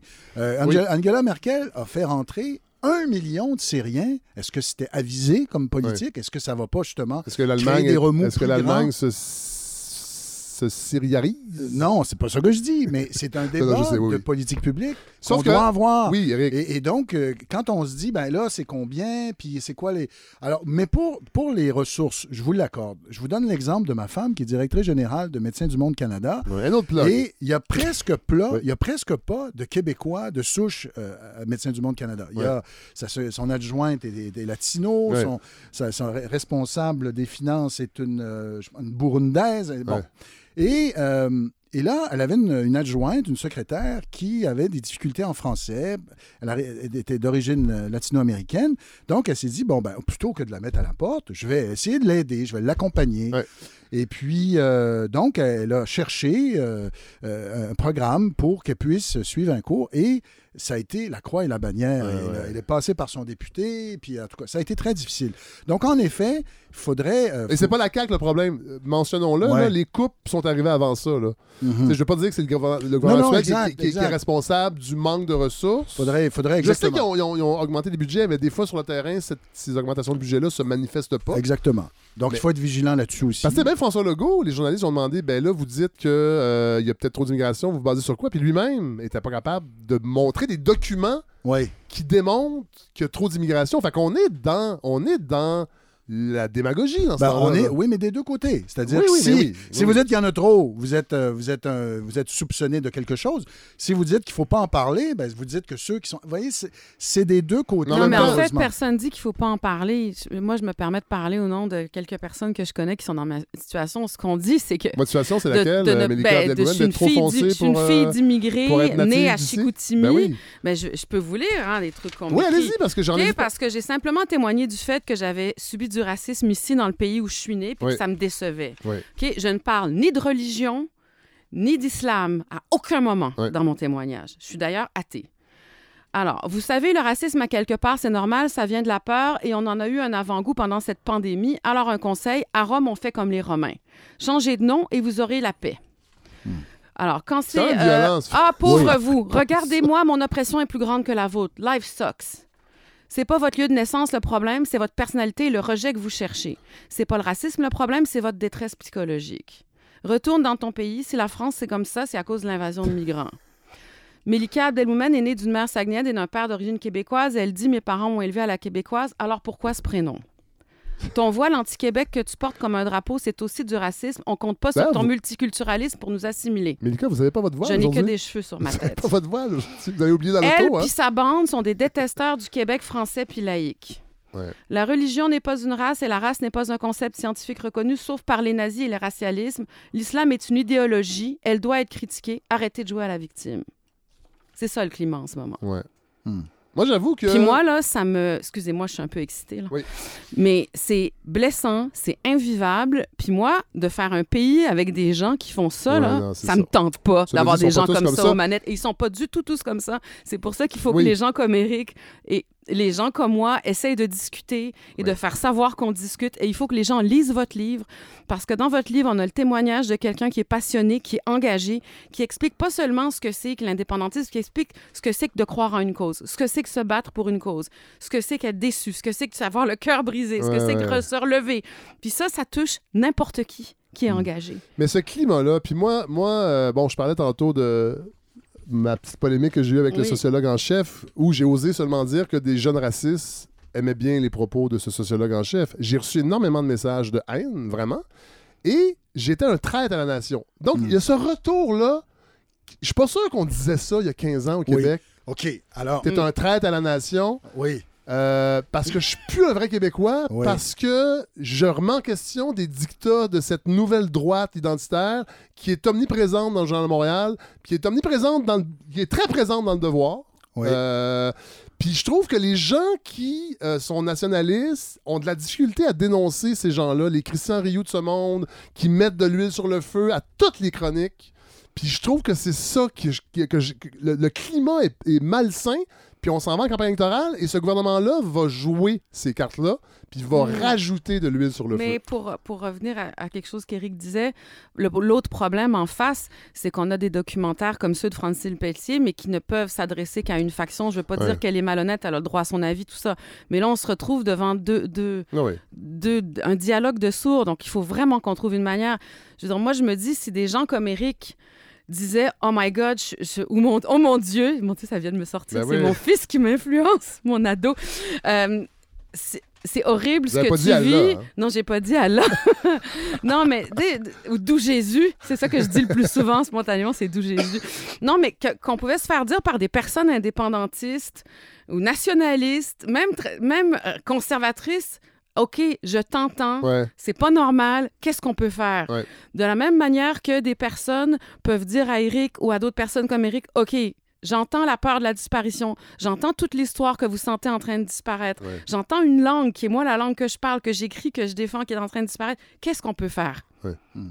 C'est juste d'avoir un peu de, de sens citoyen et de, pas d'empathie, là, c'est pas le bon mot, de solidarité. Oui, mais, euh, mais oui, mais ça va beaucoup dans les deux sens. Bien sûr, Euh, c'est ça que je viens- euh, je ben, dis, c'est ouais, ça, ça va ça. beaucoup dans les deux sens. Et euh, c'est sûr que d'avoir un soupçon qui pèse sur des gens qui sont pour la laïcité, comme quoi vous êtes au fond, Ouais. c'est pas la laïcité qui vous intéresse, mais vous êtes contre les immigrés, Ouais. ben là, ça peut braquer aussi. Bien sûr. Et donc là, c'est du braquage.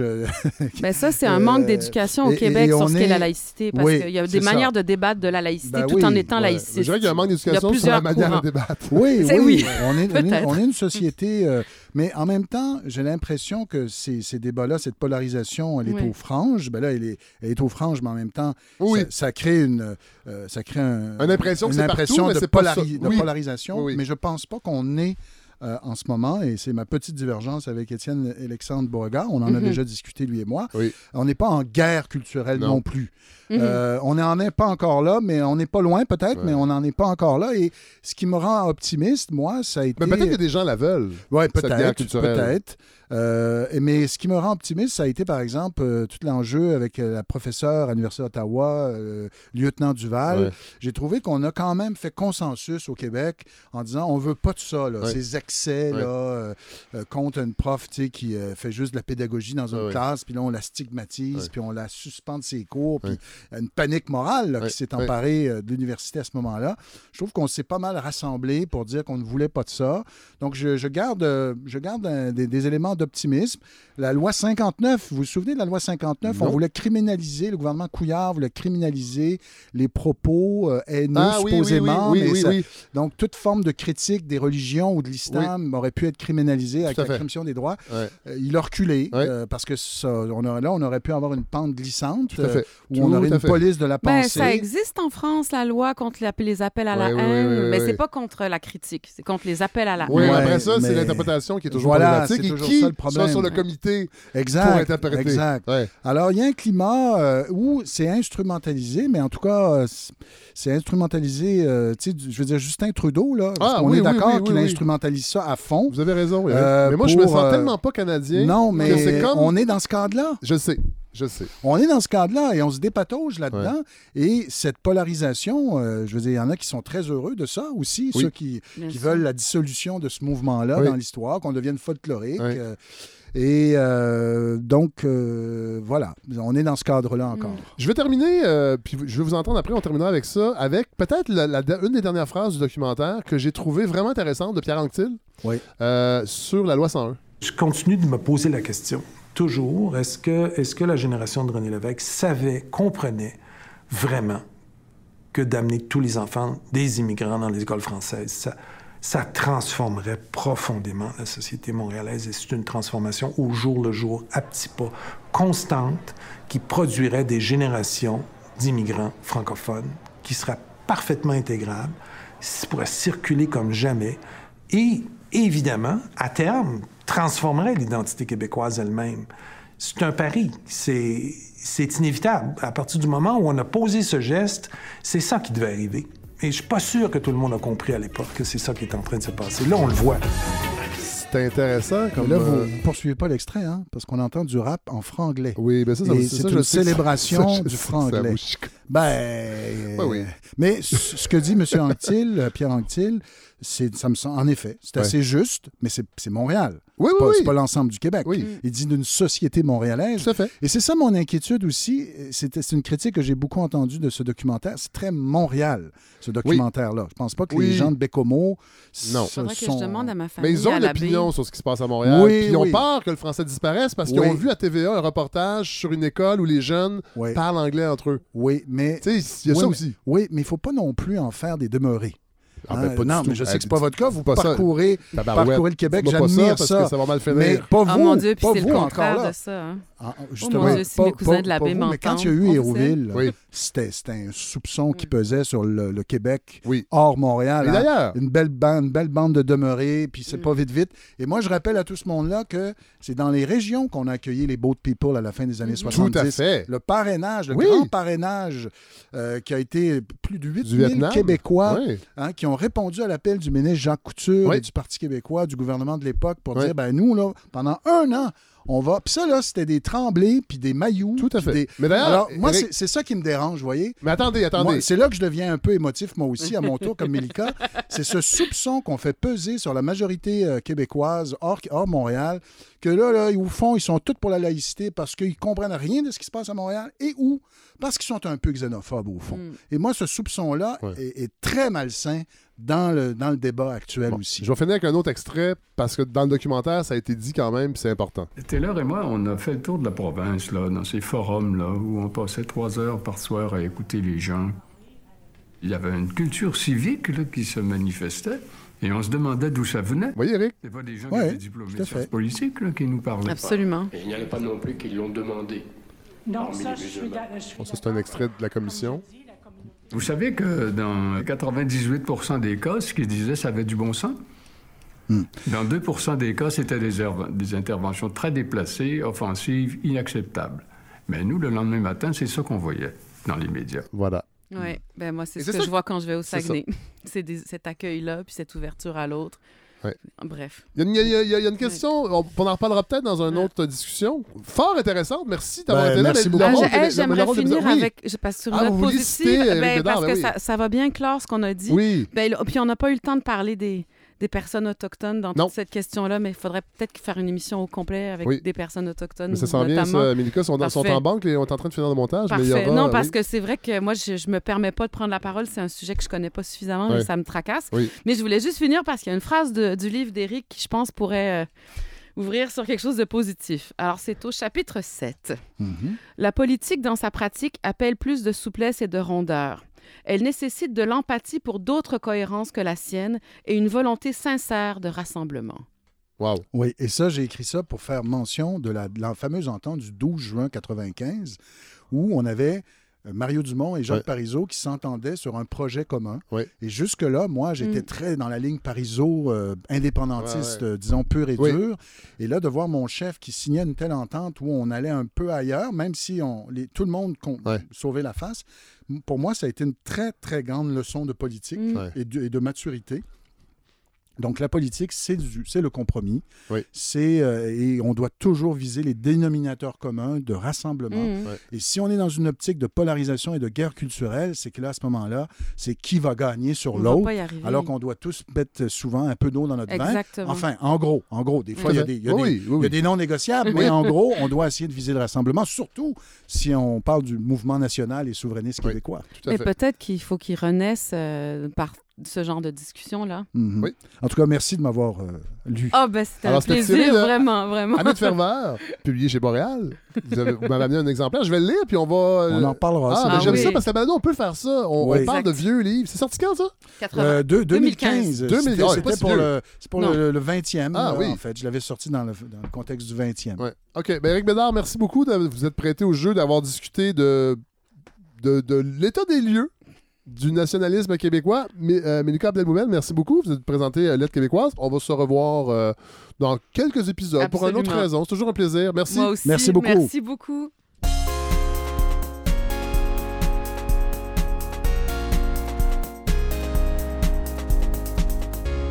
Alors, c'est avec beaucoup de plaisir que je, euh, j'accueille à la balado euh, Geneviève Zubriski. Bonjour. Bonjour. Euh, ça fait, je dis que ça fait beaucoup de plaisir parce que ça fait longtemps que c'était prévu. Ça, ça- en tout cas, ça fait longtemps que je voulais faire cette entrevue-là. C'est parce que vous avez publié un essai fabuleux qui s'appelle Jean-Baptiste décapité, nationalisme, religion et sécularisme au Québec. Euh, ben, je vais vous présenter. Euh, Vous êtes professeur titulaire au département de sociologie à l'Université du Michigan. Euh, vous dirigez le Weiser Center for, for Europe and Eurasia. Excusez mon anglais.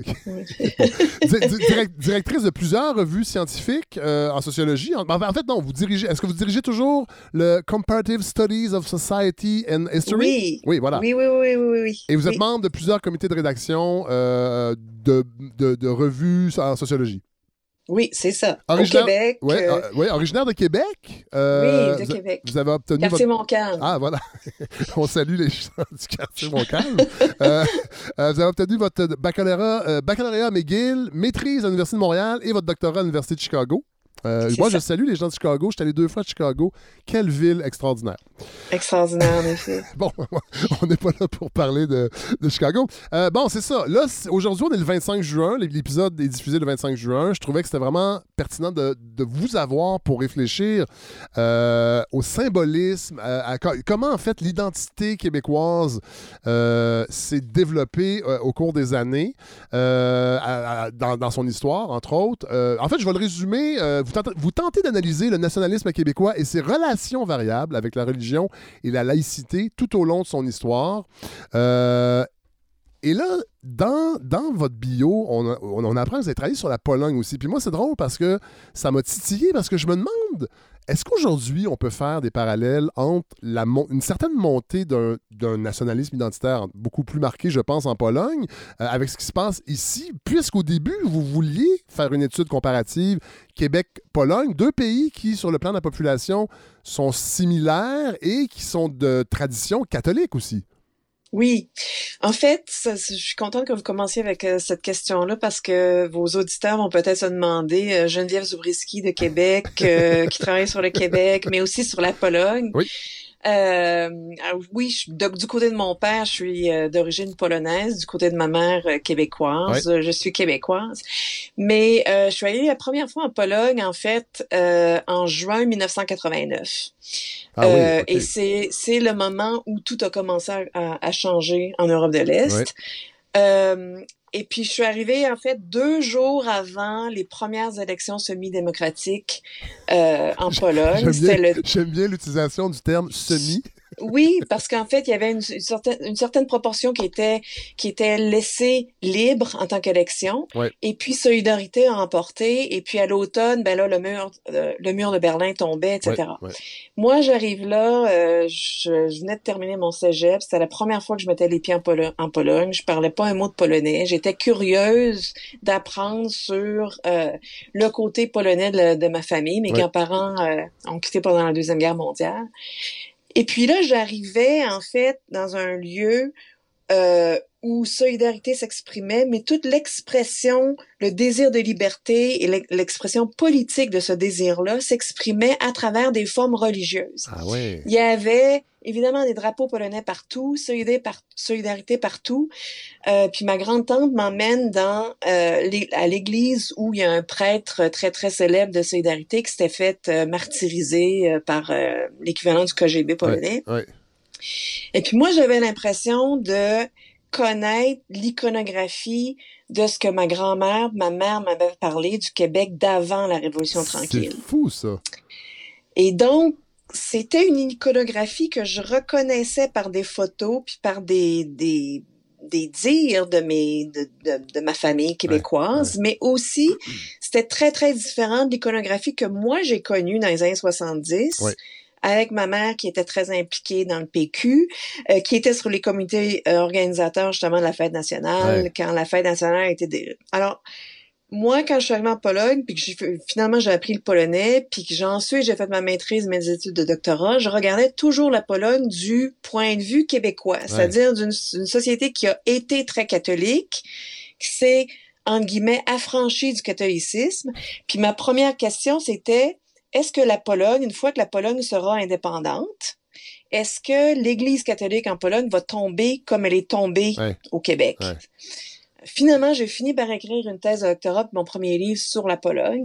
Et puis, mon deuxième livre, ça a été justement d'essayer de comprendre le, le, cas québécois, mais à partir de ce moment-là, avec le regard polonais. C'est-à-dire, pourquoi c'est arrivé comme ça au Québec? Ça s'est pas passé comme ça en Pologne après 89.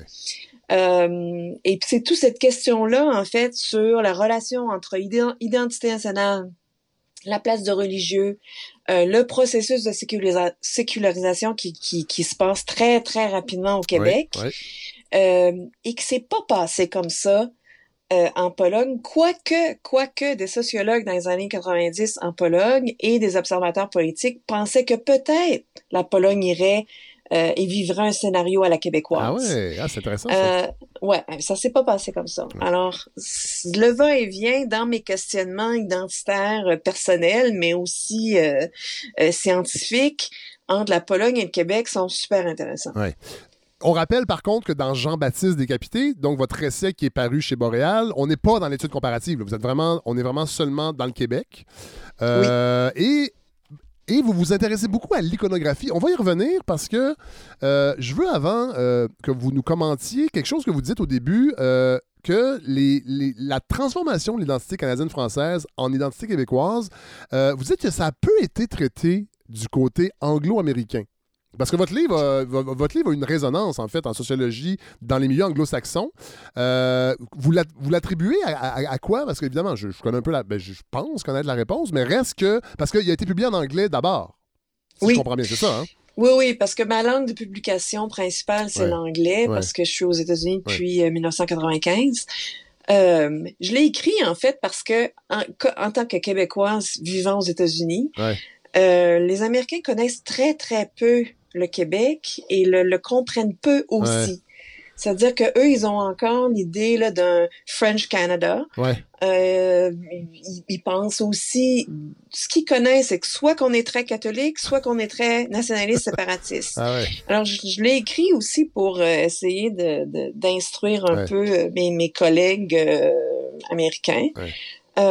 pour expliquer qu'est-ce que le Québec, en fait.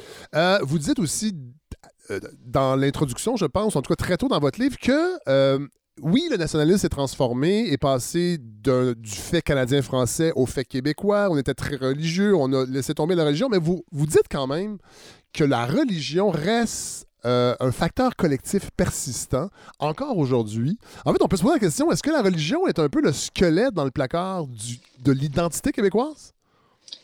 Ben oui, moi je pense que oui. Avec les accommodements raisonnables la commission Bouchard-Taylor, on, s'est rendu compte en fait que toute la discussion sur la place du religieux euh, dans la sphère publique, euh, quoi qu'au départ c'était euh, à propos de la religion des autres, on s'est rendu compte en fait qu'on n'avait pas vraiment euh, dealé avec la question religieuse au Québec. C'est-à-dire qu'on pensait l'avoir fait dans les années 60, on pensait avoir évacué le religieux au complet, mais quand on est face à la religion de l'autre, on se rend compte qu'on est beaucoup plus catholique qu'on ne le pensait. Euh, et d'ailleurs, vous, vous, rappelez que les accommodements raisonnables, ce qu'on a appelé les, les, accommodements raisonnables, la plupart sont venus de, des milieux catholiques. Les demandes, c'était pas des demandes des, des communautés musulmanes, des communautés juives. La plupart, c'était des, des, demandes qui venaient du côté catholique ou chrétien. On, on ça. Oui, c'est-à-dire que la plupart des demandes qui ont, qui ont, euh, qui, ont, qui ont choqué les gens et qui ont été rapportées dans les médias, c'est, c'est des cas très spécifiques et très, euh, très iconiques dans un sens où ils capturent l'imagination des gens. Euh, bon, puis et, et c'est ça qui a été monté en épingle. C'est ça, c'est ces cas-là contre lesquels on a réagi. Mais la plupart, en effet, le rapport montrait que la plupart des cas, c'est des cas qui posent pas vraiment problème, c'est des gens qui veulent pas travailler le dimanche, par exemple, ou qui, bon, euh, souvent c'est des chrétiens, a des catholiques et des protestants, des évangélistes, par exemple, qui qui demandent des accommodements dans, dans ce fait-là. Mais ça, ceux-là, on les voit moins. Et on les voit moins pourquoi? Parce que c'est l'environnement qui fait défaut. C'est comme l'air ben qu'on respire. Ben oui, voilà. Euh, et c'est donc qu'on qu'on qu'on remarque pas comme étant une menace à notre identité. Bon, dans la première partie de, de, de, votre essai, il y a l'historique, en fait, de la symbolique de Jean-Baptiste qui est vraiment passionnant, parce que, bon, euh, vous vous intéressez beaucoup aux icônes, à la représentation physique, dans le fond, de l'identité, puis il y a beaucoup d'exemples, euh, entre autres, euh, qui émanent dans, dans, dans, dans divers, diverses parties du livre. Comment, comment Jean-Baptiste devient un symbole à ce point puissant pour les Canadiens français? Est-ce qu'il y a un moment, en fait, oui, un moment précis, on, pourrait le situer où?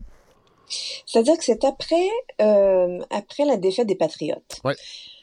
Euh, alors, après la défaite des Patriotes, l'Église devient à peu près la seule institution qui, qui, qui est capable de soutenir une vision nationale. Ouais. Qui assure une certaine cohésion sociale une cohésion sociale parce qu'elle se met à gérer la, la, la société euh, civile. Il euh, faut dire que les patriotes sont exilés ou ils sont euh, bon, ils deviennent beaucoup plus la, la branche là euh, libérale de du mouvement nationaliste canadien français devient ou canadien à l'époque on était encore canadien devient beaucoup plus évidemment calme ou elle va pas vraiment underground, mais c'est bon.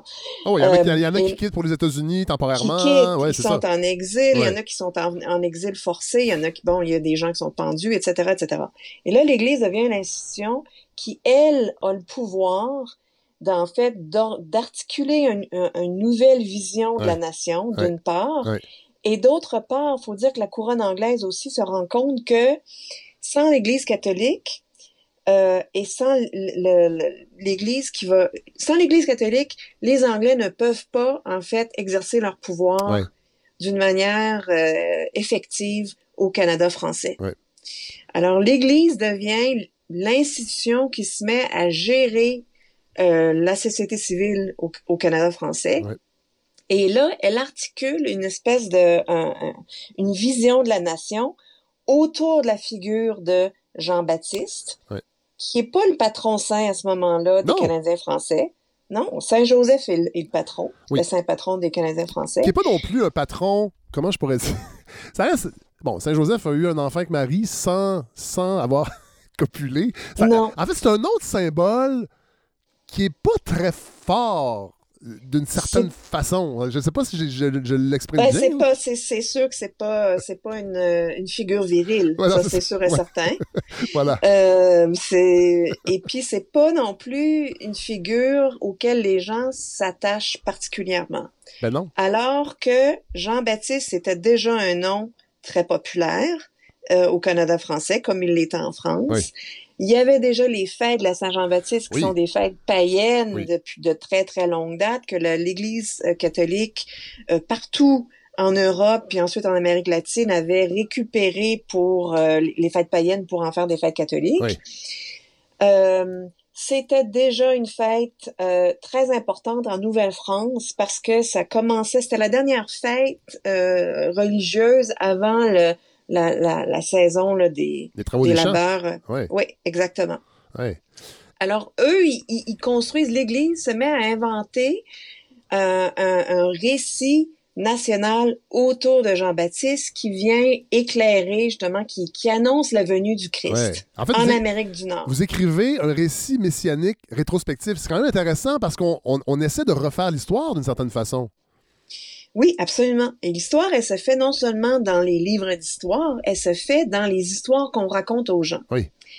Et ça, Saint-Jean-Baptiste, ça devient justement une, une image très, très porteuse euh, de, la mission, de la mission civilisatrice française en Amérique du Nord après la conquête, quand les États-Unis aussi deviennent une étoile montante là, sur la scène euh, euh, sur, sur le continent et, ensuite sur la scène internationale. Alors que les Français, justement, ils, ils, se replient, mais ils ont besoin d'un mythe fondateur. Et là, ils l'articulent autour de Saint-Jean-Baptiste. Et puis là, ils viennent se greffer sur une foule de... faut dire que la société canadienne-française à l'époque est, est, est, euh, agraire. Oui. Hein, je, bon. Euh, alors là, ils se retranchent sur une fête qui est très, très populaire du début de l'été, le 24 juin, le 23 et le 24 juin.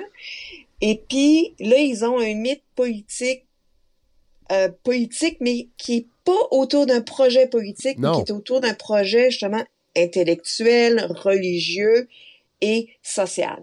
Et, ça, ça marche très bien. Et qui est pas menaçant pour le pouvoir anglais non plus, puisqu'on ne veut pas... On... En fait, la symbolique derrière Saint Jean-Baptiste et, et, le rôle messianique, c'est pas de renverser l'envahisseur, c'est pas de, c'est pas de, c'est de maintenir dans le fond euh, l'esprit catholique en terre d'Amérique. Absolument. Et de défendre aussi.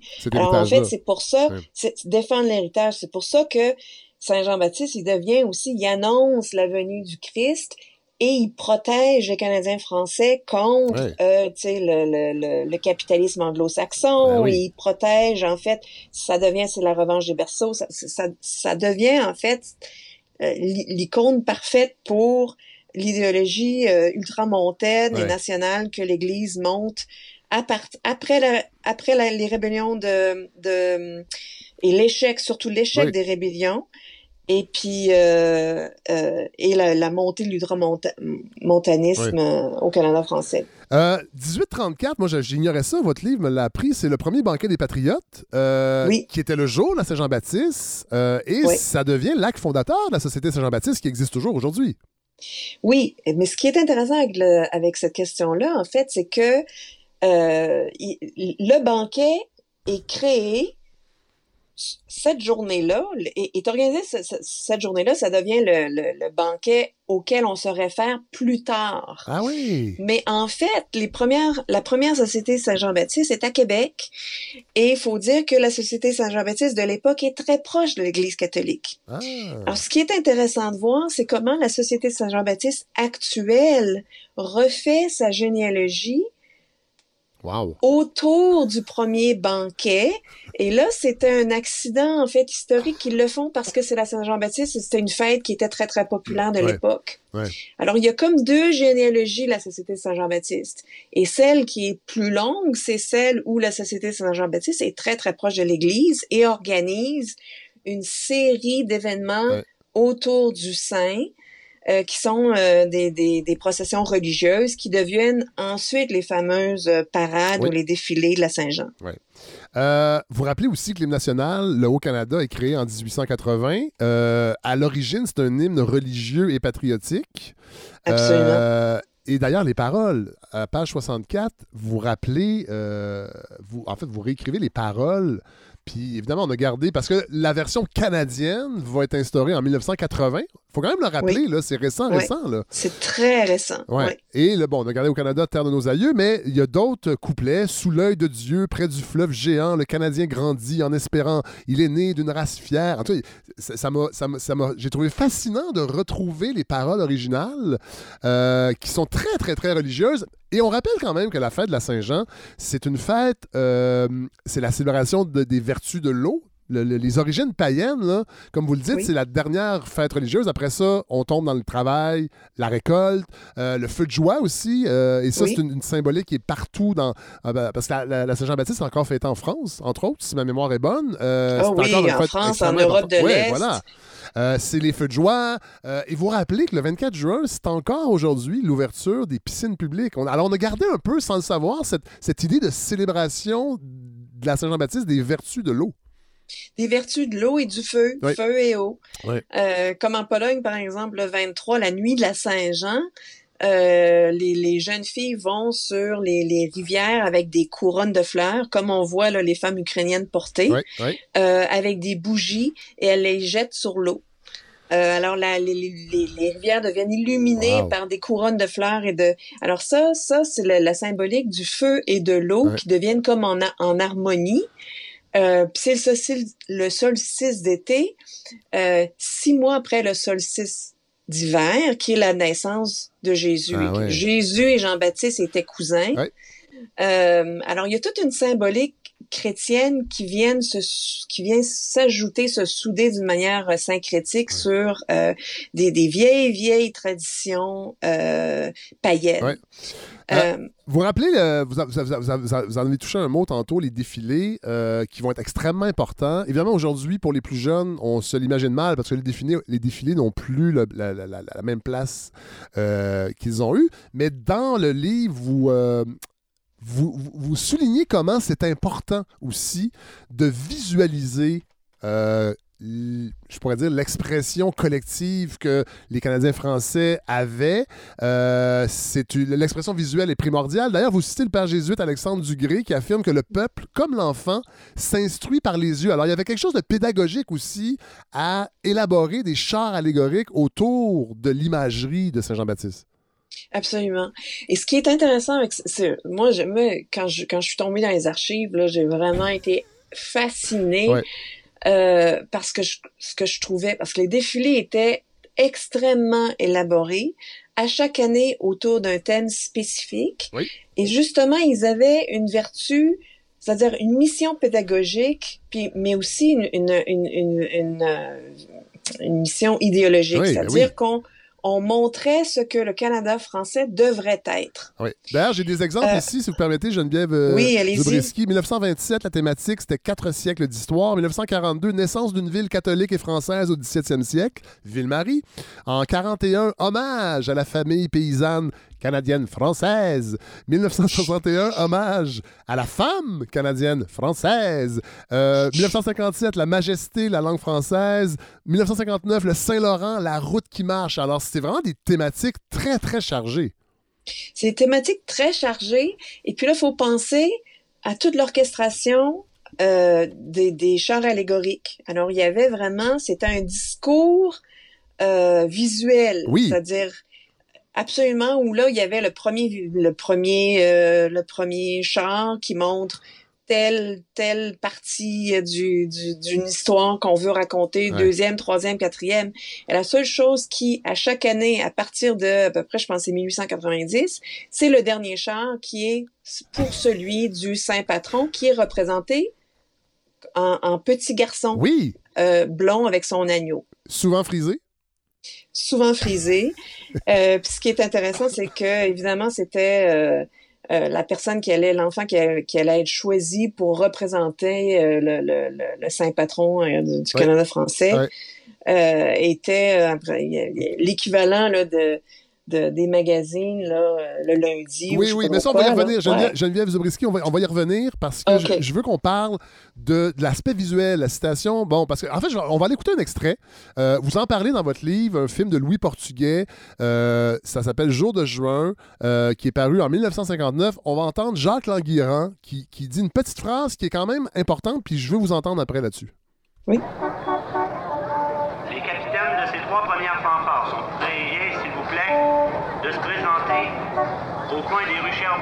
Pour recevoir les dernières armes.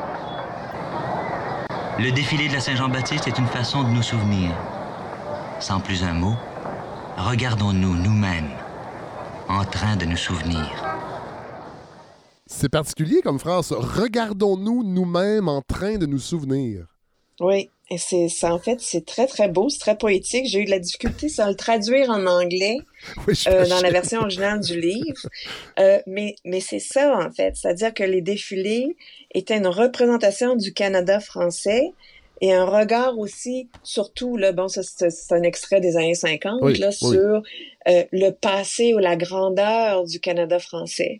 Alors, les gens se massaient sur la, la, rue Sherbrooke euh, par euh, centaines de milliers pour justement se regarder, euh, se regarder défiler leur histoire, se sentir fiers de leur passé. mais un passé qui devient de plus en plus désuet, en fait. Oui. On mesure, surtout quand les années 60 arrivent. Ben, on y arrive, justement. c'est le chapitre 2, un élan iconoclaste, la révolte esthétique, la révolution tranquille. Puis ça, c'est vraiment passionnant parce que... parce que vous démontrez que les années 60, en fait, les symboles, les symboles, le, je dirais, je peut-être pas pictural, mais, les, symboles visibles vont peut-être, selon vous, c'est une de, vos hypothèses, peut-être j'ai mal compris, mais moi je l'ai lu comme ça, euh, la symbolique d'un événement est parfois, en fait, plus, euh, plus chargée que l'événement lui-même. Oui, c'est-à-dire que alors, il faudrait peut-être reculer un petit peu. C'est-à-dire que, bon, là, il faut s'imaginer que ça fait 100 ans, à peu près un siècle, qu'il y a des défilés euh, de la Saint-Jean-Baptiste. Euh, ça fait partie d'une tradition euh, très importante. Puis, avec le début des années 60 et la Révolution tranquille, le symbole, le Saint-Jean-Baptiste lui-même, et l'agneau, et rappelez-vous, là, vous avez cité là, des, couplets de, l'hymne national canadien, qui est les gens se reconnaissent de moins en moins dans cette vision-là. Et ce que j'essaie de montrer dans ce chapitre-là, c'est que les, la Révolution tranquille, certes, elle, a lieu dans la construction de l'État-providence. Mais pas seulement. Et, ce que j'essaie de démontrer, c'est que tous les, toutes les questions identitaires qui sont focalisées aussi autour de la figure à Saint-Jean-Baptiste, autour euh, du, euh, du défilé en tant que tel. Est-ce que le défilé, c'est une bonne forme de célébration de la nation? Est-ce que l'agneau, si, si Saint-Jean-Baptiste, c'est le, le, le, saint patron de la nation, est-ce qu'on est une gang de moutons? Ah c'est ça. ça. Ça focalise euh, le débat sur l'identité nationale. Et ce que je veux montrer, c'est que c'est pas seulement euh, une réflexion des débats qui avaient lieu dans la scène politique, mais que ça propulse en fait les débats politiques. Ah ouais. Il y, a, il, y a, une réelle révolte esthétique. Là. puis là, vous le dites, il y a, des discussions. Euh, René Lévesque, qui jeune ministre, va combattre beaucoup cette idée-là. Euh, en fait, cette, cette représentation-là du Jean-Baptiste Frisé, le mouton, lui, il trouve que ça infantilise, ça émascule les Canadiens français. Ben oui, puis pensez au RIN. Oui. Le premier parti souverainiste. Hein? Le RIN, c'est quoi? C'est un book qu'ils ont choisi comme, euh, symbole. Ils détournent le symbole du mouton. Ben, ils détournent. Il, euh, c'est une critique directe. C'est-à-dire que nous, on veut pas, justement, un petit agneau euh, émasculé. Mais quand je dis qu'ils détournent, c'est qu'ils gardent quand même euh, un animal qui se rapproche du mouton. le bélier, c'est pas un mouton, mais ça reste. C'est pas, pas, un bœuf, c'est pas un taureau, c'est pas un. Non. C'est pas, un... pas un lion. Ouais, voilà. C'est pas un lion. En fait, ils choisissent ça justement en opposition euh, au, au, à l'agneau et au mouton qui est castré. D'ailleurs, oui, voilà. D'ailleurs, 1962, 1962, Marcel Chaput, président du RIN, euh, va qualifier le défilé d'indécent étalage de servilité. D'ailleurs, le, défilé va être retardé parce que des militants séparatistes ont carrément kidnappé l'agneau. Oui. Alors, ce que j'essaie de montrer dans ce, dans ce chapitre-là, c'est que euh, la transformation du défilé dans les années 60 commence avec la critique euh, de l'agneau, du qu'on se met à appeler de plus en plus le mouton. Alors, c'est plus l'agneau Dei, c'est plus l'agneau de Dieu, qui, qui c'est plus Jésus qui vient nous sauver et Jean-Baptiste qui est avec euh, Jésus. C'est le mouton. Est-ce qu'on est une gang de moutons? Est-ce qu'on va se mettre à, à, à, à, toujours espérer que le Canada anglais nous respecte, etc., etc. Euh, et là, justement, le premier geste, c'est le mouton qui est kidnappé. Oui. Euh, l'agneau slash mouton qu'on enlève du défilé. Puis à partir du moment où on enlève l'agneau, que l'Église catholique dit OK, on enlève l'agneau, tout ce qu'on a, c'est un petit garçon blond. Oui. Puis c'est plus vraiment sain ça devient un petit gars euh, sans, sans, sans euh, signification religieuse ni nationale. Et d'ailleurs, et d'ailleurs, ce qui est, ce qui est fantastique, euh, Geneviève Zubriski, c'est que vous vous rappelez que cette critique-là, entre autres, oui, elle était présente dans les années 60, mais dès 1913, Oliver Asselin, figure importante intellectuelle du début du 20e siècle, qui est alors président de la Société Saint-Jean-Baptiste, lui-même euh, critique un peu cette imagerie-là du, du, petit garçon frisé et du mouton. Euh, et je vais, le citer parce que la citation est vraiment savoureuse. Quand on promène toute une matinée sous un soleil brûlant, au risque de rendre idiot pour la vie un joli petit enfant qui n'a fait de mal à personne, ce gosse qui fourre nerveusement ses doigts dans son nez et qui, pour des raisons faciles à deviner, ne demande qu'à retourner au plus tôt à la maison, ce n'est pas Saint-Jean, c'est l'enfant d'un épicier de Sainte-Cunégonde. Moi, je trouve la situation la, citation est extraordinaire. Oui, euh, savoureuse, comme vous l'avez dit. Euh, mais ce qui est intéressant, c'est que ça, ça tombe sur des, oreilles de sourds. C'est-à-dire que en 1913, euh, cette critique-là, elle peut, elle, peut pas avoir sens. ou en tout cas, elle peut pas avoir le même sens qu'elle a dans les années 60, justement. Et même dans les années 60, la Société Jean-Baptiste va quand même persister dans ses choix du garçonnet parce qu'on euh, est encore dans l'idée de se voir et que la vue pour les enfants, c'est une façon pédagogique euh, peut-être plus intéressante parce que c'est ça qu'ils disent. Les enfants se, se, retrouvent, euh, peuvent s'identifier et ils peuvent encore apprendre par les yeux. On est encore dans cette idée-là. Là. On est encore dans, dans cette idée-là, mais quoique ça se met à changer assez vite. Euh, le, le, petit garçon va être remplacé euh, par une statue. Euh, la première fois en bronze par un artiste célèbre. puis, mais là, on commence en fait, on, on, on, inaugure, on commence le défilé avec la statue, mais on termine quand même avec le petit garçon en chair et en os dans le dernier, dans le sur le dernier char. ensuite, le petit garçon va disparaître en partie euh, parce qu'on a peur pour sa, sa, sa sécurité. oui, euh, parce, que, là, il y, a des défilés parallèles. Il y a des groupes qui défilent euh, pour essayer de détourner le sens premier du défilé. Là. Oui, et, et, et, la forme justement du défilé qui est qui à partir des années euh, 40-50 qui sont ça devient de plus en plus des chars euh, commerciaux qui sont subventionnés euh, sont euh, par par diverses compagnies. Kraft par Kraft je, je, dis Kraft parce que on, va entendre un extrait tantôt mais Pierre Perrault et Bernard Gosselin qui sont les descripteurs quelle drôle d'idée d'avoir choisi ces, ces deux gars-là. En 69 dénonce entre autres euh, le char allégorique de Kraft parce qu'ils disent qu'il y a des bons fromages qui se font partout au Québec, puis on n'est pas capable de les mettre en, valeur, puis on, est pogné avec un char allégorique d'une compagnie comme Kraft. C'est vraiment intéressant. On est en 69 là. Mais c'est ça, parce que ça, mais ça, ça, le défilé reflète la servilité. C'est-à-dire que là, on vend euh, notre défilé, notre fête nationale à des, euh, des, des, sponsors euh, américains, canadiens, britanniques qui vont nous vendre des, des smoke meat puis des, du mac and cheese au lieu de faire la promotion de nos propres mets. Mais il faut dire justement que il y a, y a beaucoup de gens de, de gauche qui se mettent à euh, aussi dire bon est-ce qu'on veut des, des on n'en veut plus des Saint-Jean-Baptiste où on regarde à partir du, euh, du trottoir. On n'en veut plus des Saint-Jean-Baptiste sur le trottoir. Nous on veut être dans la rue et ça, ça commence justement en 68 et 69. 68 c'est le fameux défilé où Pierre Trudeau va narguer la foule en restant sur l'estrade. Euh, ça va faire naître le fameux lundi de la matraque. et là en 69 arrive le défilé Québec, mon amour, qui donne un peu le titre de votre livre, Saint-Jean-Baptiste décapité. On va comprendre pourquoi. Là, les organisateurs décident de réfléchir à comment on va représenter. En tout cas, ils poursuivent la réflexion sur comment on représente Saint-Jean-Baptiste. Euh, vous écrivez qu'il y a une réunion qui a lieu en janvier avec les artistes et la Société Saint-Jean-Baptiste. Comment on fait pour moderniser le Jean-Baptiste? Et là, selon le procès verbal de la réunion, on veut représenter Jean-Baptiste en adulte, euh, qui a l'air viril, dans la force de l'âge, un adulte de son temps. Oui, avec la carrure, il a la carrure d'un grand homme. Alors ça, ça c'est important aussi, justement, viril. Oui. Euh, mais on veut encore sauver le, le sein. Euh, et là, ça tourne mal. Oui. Là, il va y avoir 26 chars qui sont prévus, 1000 policiers, évidemment, le long des rues. On se rappelle du défilé de 1968 qui a mal viré.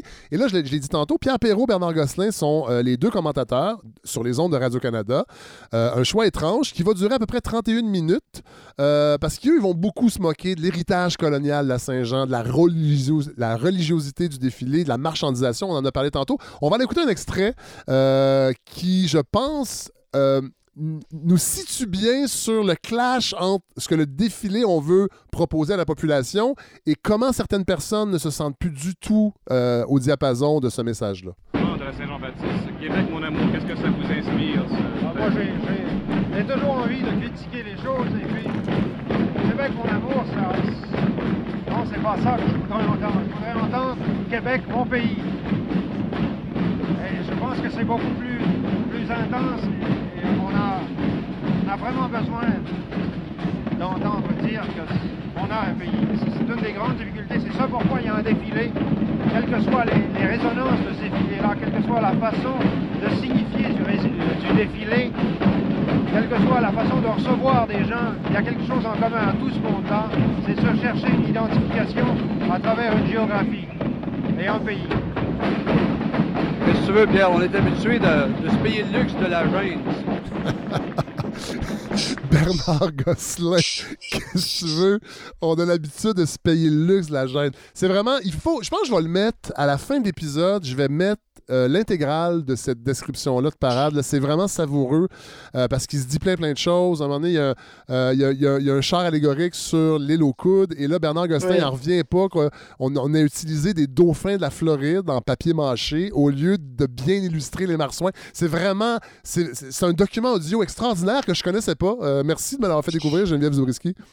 Ah, moi, quand je l'ai découvert, je j'en revenais pas non plus. Euh, en fait, ce qui, est, ce qui est étonnant, c'est que ça a pris 31 euh, ah minutes avant de se faire euh, couper des ongles. Oui, ils vont se faire tasser, puis là, il y a un autre commentateur qui arrive, et là, c'est le, le char allégorique des petits poissons des chenaux. Et là, il dit, bon, alors on me demande de continuer la parade, mais les deux autres ne seront pas là. Alors, on est rendu aux poissons des chenaux. Puis là, il y a un long il y a un long silence. Vraiment, c'est psychotronique, en fait, comme. Euh, comme euh, Mais ce qui est intéressant de, de, ça, c'est qu'on va, on va continuer à parler du, défilé 69, mais c'est que personne ne se souvient du défilé 69. Tout le monde parle toujours du défilé 68. Oui, c'est vrai. Mais en fait, le défilé 69 était beaucoup plus porteur de sens, en fait, que celui de 68. On y viendra. Oui, ben, on va y venir. Donc, le défilé est suivi par 10 000 personnes. Euh, il y a un sous-groupe qui suit le char de la Saint-Jean. Et là, devant le Ritz-Carlton, ça s'invente pas, sur la rue Sherbrooke, au cœur du Golden Square Miles, le char euh, de Saint-Jean-Baptiste va verser sur le côté. Et là, la statue va être littéralement décapitée. C'est quand même... C'est capoté, c'est fou. Je vais vous reprendre un peu. Ben moi, je, moi attendez, Geneviève euh, Zubriski. moi, ah, je, moi, je prends juste ce qui était dans votre livre. OK. Euh, C'est-à-dire qu'il y a une foule qui, qui suit en effet le, le, le, char euh, et qui s'agite de plus en plus alors qu'ils arrivent là euh, dans, dans, dans le ouest euh, de Montréal. Oui, oui. Ouais, je suis sur Sherbrooke-Ouest. Euh, et là, il y a, une, il y a une, une, gang de jeunes qui se mettent de chaque côté du, du char et qui le, qui, qui le renversent, qui le balancent, puis qui, finit, qui finissent par le renverser. Et là, c'est pas clair, en fait, s'ils ont décapité la statue ou si la statue elle-même, en tombant, la, la, Ah la oui, oui. tête s'est Ok, je brisée du corps. Oui, oui, mais ça, c'est ça. Je voulais ça, pas, non, mais je voulais pas induire que quelqu'un l'avait décapité, mais la, la, statue va perdre sa tête en tombant. Oui, la, la statue perd sa tête. Et ça, ça devient super important quand on fait l'analyse. C'est comme si, là, on met l'histoire politique du Canada français, Ouais. euh, la théologie Ben euh, oui. euh, chrétienne de l'histoire de Jean-Baptiste qui est décapité. On met tout ensemble et ça, c'est, ça, ça, je sais pas si ça se dit en français, le- the perfect storm. Ben oui, ben oui. En fait, La tempête tous parfaite. les c'est la tempête parfaite, en fait, pour changer la signification euh, du défilé Ben oui. et pour que le défilé finisse par être aboli. Ben oui, voilà. Parce que, oui, Parce que vous rappelez que. C'est parce que c'est ça qu'on va voir dans les, dans les journaux le lendemain. C'est-à-dire que. C'est ça, qui fait que le. quand- on, on parlait tantôt, est-ce que les symboles euh, peuvent changer les choses, changer les perceptions? Ben là, c'est? Ça, ça va être partout, dans toutes les unes des journaux, à peu près. Euh, Il y a des gens qui vont se poser des questions pourquoi euh, des gens ont voulu faire ça. D'ailleurs, la tête ne sera jamais retrouvée. Parce que vous, non, vous- la tête est, la tête est pas retrouvée, elle est prise comme ça. un, oui, euh, ça fait penser aussi à la tête de la, de la- la statue euh, de la reine Victoria Oui. euh, qui avait été, euh, oui, ça, celle-là a été retrouvée et elle a été au musée de la civilisation Oui. à Québec. Fait que là, ça, ça veut dire, ça veut dire, Geneviève Zubriski, que peut-être quelque part au Québec, cette tête-là est encore sur un étagère quelque part, là, elle est peut-être pas détruite. C'est c'est fascinant, là. Quoi qu'elle était en papier mâché. Ah, Alors, ouais. si, euh, j'espère qu'elle n'est pas dans une boîte, dans, un, dans une cave euh, en terre, là, parce que. Il avoir elle des va mythes pourrie. dedans. Ouais. Mais il faut penser que si, si c'était une jambe ou un bras qui avait, qui Ben avait été cassé, ça aurait pas eu la même signification. C'est ça. Mais là, sur le plan sociologique, parce que vous êtes sociologue, euh, vous parlez de- d'un geste iconoclash versus euh, l'iconoclasme. Euh, iconoclasme. C'est quoi la différence au-delà de la, de la sémantique? Il y a quand même, j'imagine, il y a des- il y, a des concepts sociologiques derrière ça? Oui, alors l'iconoclasme, c'est quand, quand les, les, les, auteurs posent un geste euh, qui veulent porteur en tant que tel. C'est-à-dire que un geste iconoclaste, ça serait décapiter Saint-Jean-Baptiste, Oui. monter sur le champ, lui enlever la tête. Ouais, puis, puis c'est ça, Il- que ça, ça soit visible, que ce soit ça l'intention, que les gens comprennent que c'est ça l'intention. C'est ça l'intention. L'iconoclash, c'est qu'il y, a un- il y a un geste qui est posé, euh, mais sans nécessairement avoir une intention Ouais, ouais, ouais. claire dès le départ. Ouais. Mais là, ce qu'on voit dans ce, dans, dans ce cas-là, c'est qu'il y a, y a euh, un, un- un geste destructeur qui est de renverser le char, Oui. mais qui se, dé- qui se transforme en geste iconoclaste. Oui. Et là, le geste iconoclaste, il se pose pas dans la- sur la rue Sherbrooke en face du, euh, en face du Ritz-Carlton. Ouais. Il se produit le lendemain quand les, quand les journaux Ben oui. nomment cet événement-là la décapitation du saint. Entre autres, la presse, qui va conforter cette, interprétation-là qu'il s'agissait effectivement d'un geste iconoclaste. D'ailleurs, il y a des gens qui vont demander euh, euh, est-ce que c'est la gauche nationaliste qui, qui- qui s'en prend euh, à l'Église? Va avoir enfin, euh, Fra- François-Albert Anger, qui est encore président de la Société de Saint-Jean-Baptiste, va d'ailleurs réagir dans les journaux, qui est un, un homme plutôt à droite, si on pourrait dire, de, Oui. de- de- de la vieille garde canadienne-française. Canadienne française, donc un conservateur absolument, Ouais. Et qui lui va non seulement avoir va avoir à faire face à des gens qui sont très euh, choqués euh, de ce qui s'est passé, c'est-à-dire de l'attaque euh, du du défilé et du sein, Oui. mais aussi il va devoir répondre aux commanditaires Oui. Qui, eux, ont payé de l'argent puis qui veulent pas payer leur dû après le, le, La- défilé. Ben oui. Euh, qui disent ben non nous on on n'a pas été exposés de la manière dont on dont on était exposé Ouais, ouais. euh. Euh, Et, et d'ailleurs, la Société de Saint-Jean-Baptiste va expliquer le, le- le- le retrait de la parade l'année suivante par manque de fonds, justement, parce que des commanditaires n'ont pas versé euh, l'argent qu'ils devaient. Ils vont un peu l'expliquer comme Oui. ça. Il faut dire que les commanditaires étaient de plus en plus justement euh, réticents à commanditer un événement qui devient en 68 et en Ben oui. 69 qui devient très controversé. Ouais. Euh, puis il faut dire qu'en 69, même avant la, la décapitation du saint à la, à la fin du défilé, Ouais. il y avait les 31 premières minutes où justement Kraft et les autres Oui. commanditaires n'ont pas eu leur euh, n'ont pas eu pour leur argent.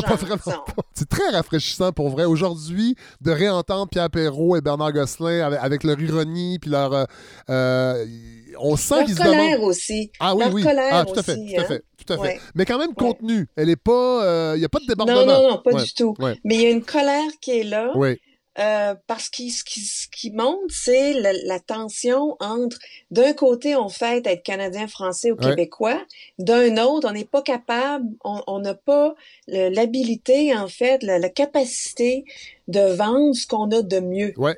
Notre Et puis, gastronomie, euh, entre notre autres, gastronomie, ouais, etc. On n'a pas la fierté. Et là, il moque euh, la construction de l'État-providence, disant, mais ça nous prendrait un, un, un, un ministère du chiolage, puis un, un ministère de la vantardise.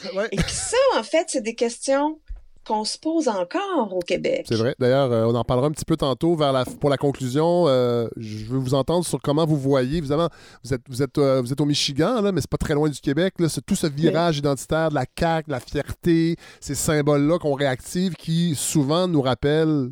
En fait, je trouve qu'ils repigent dans l'héritage canadien-français. Mais on en parlera tantôt Oui. parce que là, on Mhm. arrive à la deuxième partie du livre qui est aussi passionnante parce que là, on parle de l'arrivée du PQ en 77 qui va euh, réhabiliter d'une certaine façon la fête de la Saint-Jean-Baptiste, qui va la transformer euh, en fête nationale euh, et qui va rajouter une couche d'ambiguïté sur cette fête-là. Je, peux- je peut-être le dire comme ça? Oui, oui. En fait, ça, ça c'est aussi quelque chose qui m'a surpris parce que il faut dire que moi, quand j'ai commencé ce, ce- le livre, le projet, Oui. c'était aussi porté par mon questionnement à moi. Euh, dans ma famille, on a toujours célébré la Saint-Jean-Baptiste. Euh, bon, euh, dans le quartier Montcalm, ma mère était justement euh, très active dans la, la planification des, euh, des fêtes de la Saint-Jean, euh, les comités organisateurs euh, locaux, les méchouis dans ma famille, Ah bon, ouais. tout ça. Et je me demandais pourquoi, c'est qui Jean-Baptiste? Ouais. Parce que justement, moi, je suis née en 70, j'ai pas eu l'éducation euh, catholique, euh, de la catéchèse, etc. Pourquoi notre fête nationale, c'est Saint-Jean-Baptiste? C'est qui, lui? Ouais. Euh, et puis c'est quand je me suis mis à justement à, à regarder c'est qui Saint Jean-Baptiste, pourquoi c'est notre pat- saint patron, puis comment on est resté avec cette fête-là? Ouais. Alors pourquoi elle est abolie en 69, puis en fait elle est euh, resacralisée, rebaptisée mais resacralisée fête nationale Oui. après l'arrivée du du, euh, du PQ au pouvoir. Ça Ouais. c'est ça c'est une question super intéressante. Ben oui, Puis ça, en 1970 fait c'est un paradoxe. Oui, c'est ça. En 77, euh, la- la- le gouvernement va, lui, va, va séculariser la Saint-Jean-Baptiste en lui conférant un statut ju- juridique de fête nationale.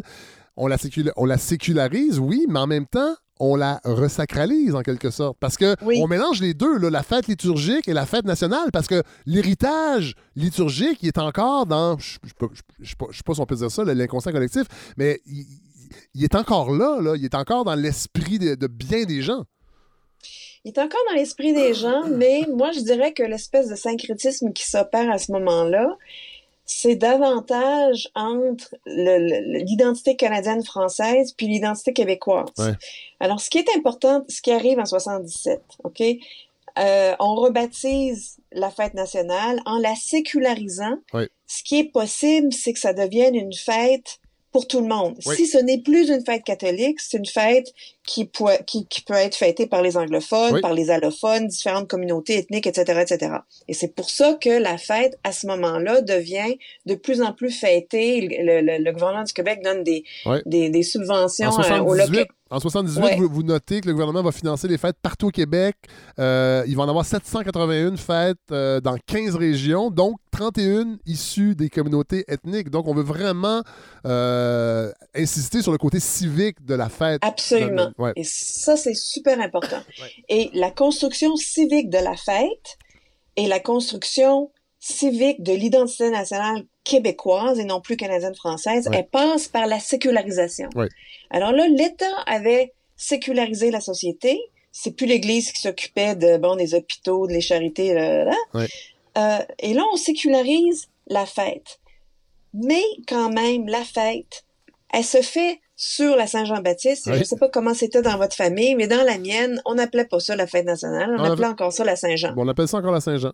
Dans appelle ma ça tête, c'est encore la Saint-Jean le 24 juin. C'est ça. Alors, c'est la Saint-Jean, mais on ne sait pas pourquoi. Non.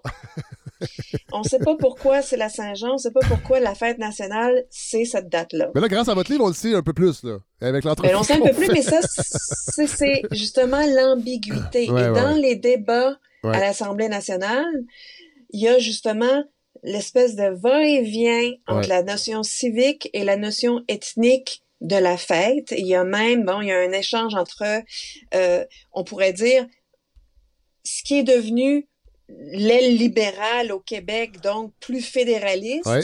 et une aile plus séparatiste Ah et plus de gauche. Ouais. Euh, il y en a qui disent, ben oui, il faudrait pas oublier nos frères du Canada français. Oui. Et là, la, la fête devient la fête du Québec civique, mais aussi du Canada français. Ouais. Ouais, sauf que ça, ça, ça, c'est, ça, c'est une collision dans le mouvement indépendantiste parce qu'on a voulu faire une coupure. Et c'est comme ça un peu que les communautés à l'extérieur du Québec, les communautés francophones ont senti. Euh, je pense à partir des États généraux sur la langue française où le mouvement nationaliste décide que non. Dans le fond, la francophonie va se vivre sur le territoire. Là, je, je, je, je, résume à gros traits, là, mais on- Mhm. on- on, on n'a pas le choix. Si on veut faire du Québec un pays, la francophonie va se vivre sur le territoire du Québec. Alors là, la collision entre ces deux conceptions-là, de la fête de la Saint-Jean des Canadiens français et la fête nationale du Québec, ça va pas se régler justement avec des mots. Là. Ça va, il va y avoir un flottement, j'imagine, encore, qui va perdurer. Mais il y a un flottement, puis c'est ce flottement-là, c'est l'espèce d'ambiguïté qui, Ouais. qui perdure, en Ouais, fait. ouais. Alors, quand on dit que la Saint-Jean, par exemple, les, bon, les artistes invités devraient chanter en français, ben, ça, ça continue. C'est la fête de qui, la Saint-Jean-Baptiste? Est-ce que c'est la Ouais. fête des Canadiens français du Québec? De tous les Québécois? Ah non, de tous les Canadiens français? C'est fascinant, vraiment. Euh, encore aujourd'hui, c'est pas si clair que ça parce qu'il y a encore des débats sur à quel- dans quelle langue on chante euh, la, la, la, À la Saint-Jean. Saint-Jean. Euh, ra- vous Ouais. rappelez dans votre livre aussi que René Lévesque prononçait un discours pour la, à la Saint-Jean-Baptiste euh, jusqu'en 85 en français, en anglais, en italien et en Et en espagnol. espagnol, oui. Je peux vous Oui. dire que de lire ça avec le débat actuel sur l'immigration, sur la langue française, sur la louisianisation, ce que François Legault euh, a brandi, euh, on a l'impression que 1985, ça fait 200 ans. Oui. En fait, il, il allait chercher, il allait chercher les gens pour Oui. faire, pour vendre le projet du Québec. Ben oui. Il fallait montrer justement que le Québec c'était une société ouverte, c'était euh, que et que les immigrants faisaient partie de la famille québécoise. Ouais, ouais.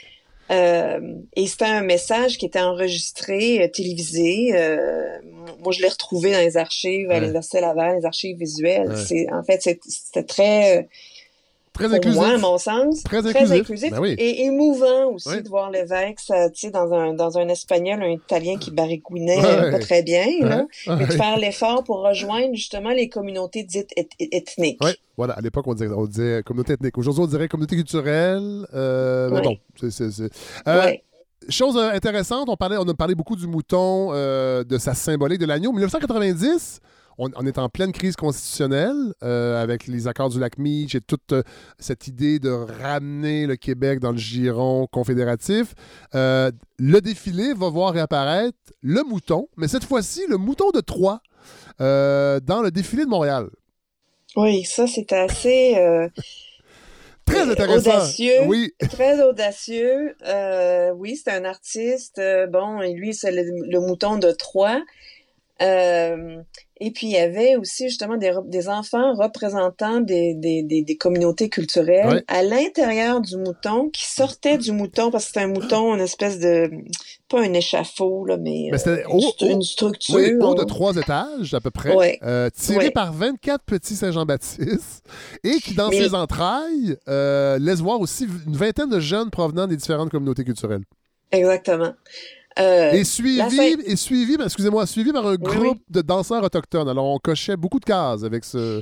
On ce- cochait beaucoup de cases, mais on peut se demander si au point de vue symbolique, Oui. ça a bien marché. Parce que quand tu as des petits euh, membres des communautés ethniques dans le ventre d'un mouton de Troie, Ben oui, non, mais tu te demandes, ben, le mouton de Croix, c'est de, de Troie, c'est pour c'est ouais, qui envahit qui? qui envahit qui? Et d'ailleurs- et d'ailleurs, Euh, vous le dites, mais c'est ça, qui est- c'est ça la, beauté de la sociologie, c'est que vous dites, bon, là, on peut, on peut l'interpréter de, di- de diverses façons. Effectivement, il y a des gens à l'époque qui se sont demandé si c'est les immigrants sont pas en train d'envahir le Québec. Alors, c'est la théorie du grand remplacement avant la lettre. Euh, et euh, vous- vous- vous-même, vous vous demandez si l'utilisation du bouton de 3, ça, ça préfigure pas la création du Bloc québécois qui va arriver euh, quelques temps après ce défilé-là. Oui, oui. Alors en fait, oui, parce que le timing était euh, était parfait. Ouais. Et puis c'est ce qui arrive en fait avec le, le bloc québécois qui se ramasse à Ottawa euh, et puis euh, dans, dans l'opposition officielle. Ouais. C'est un- une tournure assez ironique euh, de ce qui s'est passé dans, à ce moment-là des, des- des accords du lac Meech. Et vous rappelez dans cette partie du livre-là un fait extrêmement important. Le 24 juin ne raconte aucune histoire. C'est pas une fête. C'est c'est ce qui est fou. C'est que on, on- on célèbre. Le mouvement indépendantiste décide que cette fête-là sera une fête nationale, mais l'indépendance n'ayant pas eu lieu, le 24 juin ne raconte aucune histoire. Puis avant de, vous entendre, Geneviève euh, Zubriski, on va aller écouter une dernière fois Bernard Gosselin, qui en 69 se posait un peu la même question. Et Pierre, qu'est-ce que c'est que tu penses, toi, de la Saint-Jean-Baptiste? C'est quoi? Qu'est-ce que c'est que les gens ont fait aujourd'hui, là, qu'ils n'ont pas fait hier? Quand c'est le jour de la Thanksgiving, les gens mangent une dinde. Qu'est-ce que penses-tu que le jour de la Saint-Jean-Baptiste, il y a un mets spécial? Penses-tu que les gens vont se rencontrent, vont, vont dans leur famille ou quoi? J'ai l'impression que c'est un jour de flânage national. Les gens foutent rien, ce jour. Mon Dieu, quel, quel personnage! Mais en fait, c'est un peu triste parce que euh, on pourrait se dire, bon, au début du siècle, euh, du, du, du 20e siècle, Ouais. l'histoire que la Saint-Jean-Baptiste racontait, c'était, c'était le mythe Oui. euh, canadien-français catholique. Ça reste un mythe. Ouais. Alors ça, on n'est pas, on est, c'est un mythe évidemment. On n'est Oui. pas obligé euh, de d'y croire. On n'est pas obligé non plus de le célébrer. Mais Ouais. il y avait quand même, il y avait une idéologie. Ouais. Il y avait un mythe. Il y avait un programme. euh, et c'était ça. Alors que là, on ne connaît même plus l'origine du 24 juin. Euh, ça, c'est ce que- dans le livre, je dis qu'en fait, si au moins on n'était pas coupé de, de l'histoire Ouais. qu'on a rejetée, ça serait peut-être plus clair. Ouais. Mais c'est sûr que euh, monumentaliser le 24 juin, Ouais. c'est-à-dire la, la sécularisation du 24 juin, la resacralisation de la Saint-Jean-Baptiste en fête nationale, ce que ça montre, c'est l'échec, évidemment, du Projet du, souverain- du projet souverainiste. Ben oui, ben oui. On n'en a pas. Alors, contrairement au 14 juillet, qui célèbre la Révolution Ouais. française, ou le 4 Ben juillet, l'indépendance aux États-Unis, le 24 juin, ça célèbre pas de faits politiques. Non. Ça célèbre une histoire qu'on a rejetée dans les années 60. Ouais. Comme, comme l'hymne national canadien. Tout à fait. Tout à fait. Euh, on en a parlé au début début euh, avec le retour euh, du religieux lors du débat de- de- des accommodements raisonnables, mais vous rappelez vers la fin du livre que ben, ce fait-là a montré comment la religion, le fait religieux n'était pas réglé. Et d'ailleurs, vous rappelez que l'iconographie autour de la charte des valeurs de Bernard, de, de- de Bernard Drinville, qui d'ailleurs a annoncé cette semaine qu'il revenait euh, en politique active avec la CAQ, euh, ça s'invente Ah, pas. mon Oui, Dieu. ah, vous n'étiez pas au courant? Bon, mais je vous Non. l'annonce. je vous l'annonce. Le père de la charte a décidé de refaire le saut euh, dans un parti qui n'est pas souverainiste, la CAQ. Euh, mais l'iconographie, parce qu'évidemment, vous, vous le- le- votre, votre regard sociologique s'intéresse entre autres à, à la représentation iconographique euh, de, de- de- de la société. L'iconographie derrière la charte était très, très, très porteuse. Oui, ben oui, parce que... euh, Et, et tellement ridicule quand on y pense aujourd'hui. Non, mais de résumer l'islam, la, la- la- la religion juive avec un seul icône, euh, c'est quand, quand on y Ça pense. veut- ça veut dire, alors il y avait plusieurs dans, dans l'iconographie qui a été choisie pour euh, faire la promotion de la charte dite des valeurs. Oui. Alors il y a deux choses. Euh, il y avait un mur de pierre. Ah, c'est vrai. Il y a le mur de pierre. Oui. Et puis ensuite, Est-ce que, est-ce que vous êtes en train de dire que ça. Ben non, vous n'êtes pas en train de dire ça, mais mur de pierre, euh, ben- ben, Ben, c'est- mur des lamentations? Euh, Non. non, moi je le voyais plus comme nos institutions. Nos Ah, institutions, oui. c'est aussi le- le- l'héritage religieux du Québec. Ah oui, oui, oui. Oui, c'est vrai. Euh, alors, notre héritage, c'est sacré, ou encore nos valeurs, c'est sacré. Ah oui, je comprends. Le Donc, les fond- pierres, pierres d'église. fond, pierre d'église, Ah oui. ou, puis ça, on l'a entendu, ben, on va se frapper contre un mur. Ah C'est-à-dire oui, qu'il n'y a, ah pas oui. de- y a pas de négociation qui, qui Ah est possible. ouais. Alors ça, c'est ou c'est écrit sur la pierre. Oui. C'est-à-dire que c'est pas, c'est déjà écrit set in stone. Euh, alors c'était pas une, une iconographie, ça, qui était invitante à, à c'est vrai, ça, mon Dieu, c'est vrai. Euh, tu- moi, j'ai été très surprise par ce choix-là. Et ensuite, ben là, il y avait des, des, des, des pictogrammes qui résumaient les religions à certains symboles Ah oui, religieux. ouais. Évidemment, le voile, la croix, le kippa, Le turban, ouais. le turban. Ouais. Le turban. Euh, Il faut dire que ben, la croix, c'est pas un symbole que les chrétiens sont tenus de porter. Non, tout à fait. Alors que euh, les gens qui, qui Ben, les Sikhs, entre autres, le turban, c'est requis. Et bon. euh, c'est requis. Ben, ça, ça dépend. c'est- Évidemment, Oui, oui, ça dépend ça. aussi Ben, du degré de religiosité des, individus, etc. C'est pour ça que les pictogrammes étaient, étaient tellement. Ça, tu peux pas résumer une religion avec un pictogramme. Euh, Non. Voilà. Euh, Cela dit, derrière ça, il y a tout ce désir de patro- patrimonialisation euh, de plein, plein, plein de, de- de- de- d'objets euh, sacrés, évidemment, euh, resacraliser les symboles, euh, les objets religieux en usage nationaux. On était, très, très, très dans le religieux et pourtant, on semblait être dans un débat sur la laïcité, mais c'est une, une espèce de catho-laïcité, dans le fond. C'est une catholicité, quoique dans, dans le, le terme catho-laïcité est un peu, un peu fort parce que c'est, c'est- ça a une connotation négative. Ouais. C'est comme la, la catho-droite ou les cathos. Ouais, ouais. Euh, en fait, le, le, le problème, entre guillemets, du Québec, c'est que notre héritage historique, c'est un héritage religieux Ouais. avec lequel on a rompu. Alors, si l'héritage ou le, le patrimoine euh, matériel, c'est surtout justement des, des édifices religieux, euh, parce qu'il y a des églises, il y en avait, il y en avait énormément, Ah oui. des écoles, les hôpitaux, tout ça, Ouais. c'est, ça a été fondé par des communautés religieuses. Euh, mais c'est sûr que c'est ça qu'on sauve. Euh, alors, c'est comme s'il y avait au Québec une certaine euh, un, un mismatch d'un côté entre Ben- ce qui est notre histoire puis ce dont on se rappelle. Mais, mais Geneviève Zubriski, quand je parle de catho-laïcité, c'est-à-dire que c'est des choix aussi. On, de- on décide de sauver le patrimoine religieux, mais on aurait pu aussi décider de sauver euh, les maisons de rang, les mais- la, la maison canadienne, qui n'était pas une maison construite par le clergé, euh, avec les toits en pente. Et, Ouais. Tu sais, il y a quand même le, le patrimoine bâti, entre autres, recèle énormément d'éléments qui n'ont pas rapport directement euh, à, à- à- à la- religion. C'est pour ça que je trouvais que, dans moi, je trouve que c'est dans ce projet-là de charte des valeurs qui est devenu après ça la loi sur la laïcité passée par le gouvernement de la CAQ, on est dans une forme de catho-laïcité, c'est-à-dire que le crucifix, il commence à être difficile de l'enlever Oui. de l'Assemblée Oui. nationale. C'est pas anodin, là, d'une certaine façon. Puis pendant ce Puis il temps-là, s'est fait enlever pendant la nuit. en Ouais, plus, il s'est fait enlever là, Ben oui. euh, sans, sans pompe, sans cérémonie, pour Ouais. pas pour pas créer de problème justement. Ouais. Euh, ben oui, vous avez raison. C'est sûr que c'est ça qu'on. euh, mais ça, ça fait partie d'un déficit de symboles au Québec. Ça, j'en parle Ah, dans, oui. dans, la, dans la conclusion. Oui. Quand on pense, par exemple, au drapeau québécois, Oui. OK? Oui. Euh, les, les symboles euh, indigènes ou autochtones du Québec, c'était quoi? C'était la, c'était la feuille d'érable. Oui. La feuille d'érable, on se l'est fait prendre. c'est vrai. Hein? Par les Canadiens. Alors, on- c'est ça. On l'a abandonné. On s'est retranché sur quoi? On s'est retranché sur des symboles de la royauté française. C'est vrai. On est très attaché au drapeau québécois.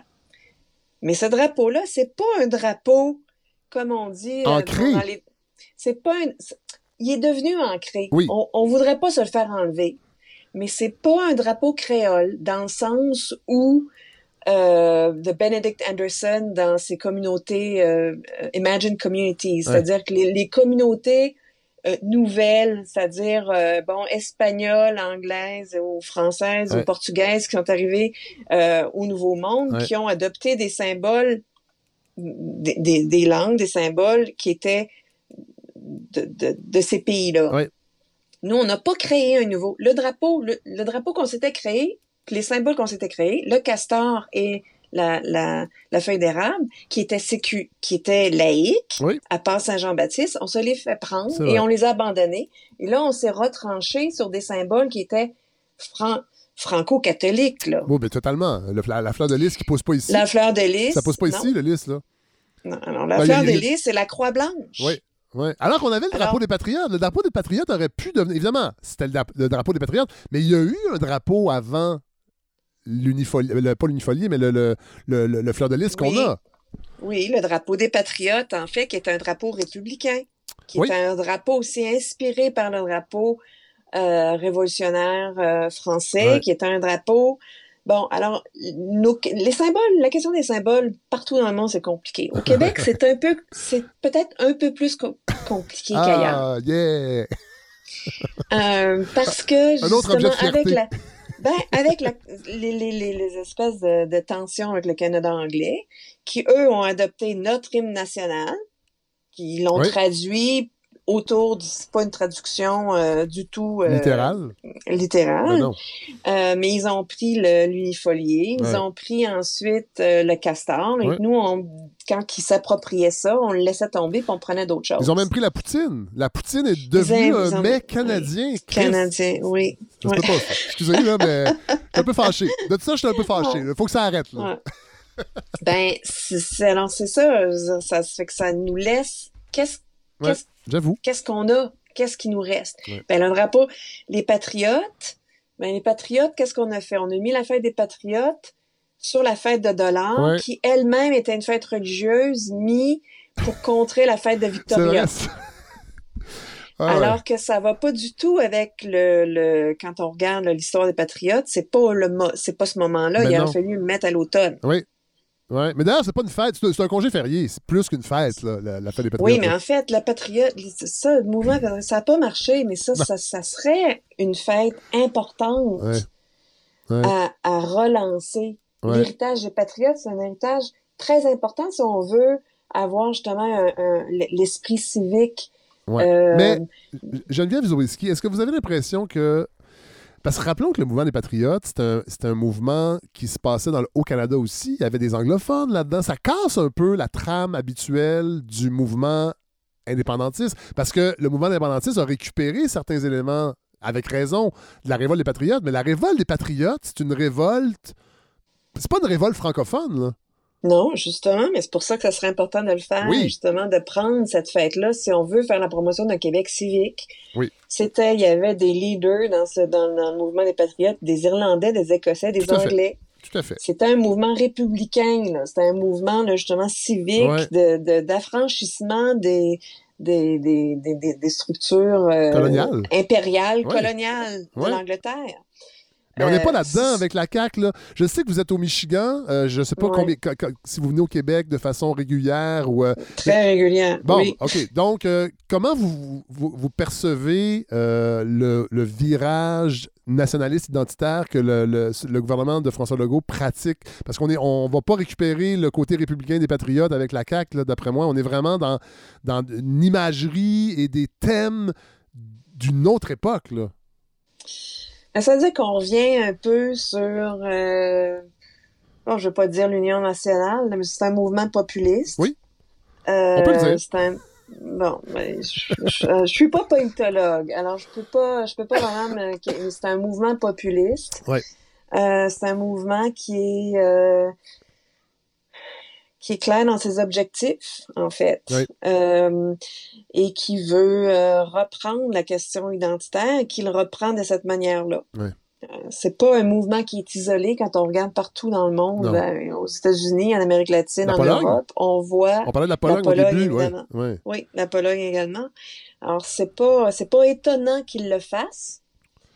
Euh, et faut dire que hum, ils, ils- sont peut-être aussi populaires parce qu'ils sont capables de revenir vers des symboles Ouais. Ouais, justement, ouais, et des histoires. Alors que le PQ a pas vraiment réussi à en créer des symboles. C'est vrai. Et les histoires. Et l'histoire. Alors, en fait, quand on regarde l'histoire du, du- de la Nouvelle-France, du Canada français, du Québec, il y a des histoires incroyables.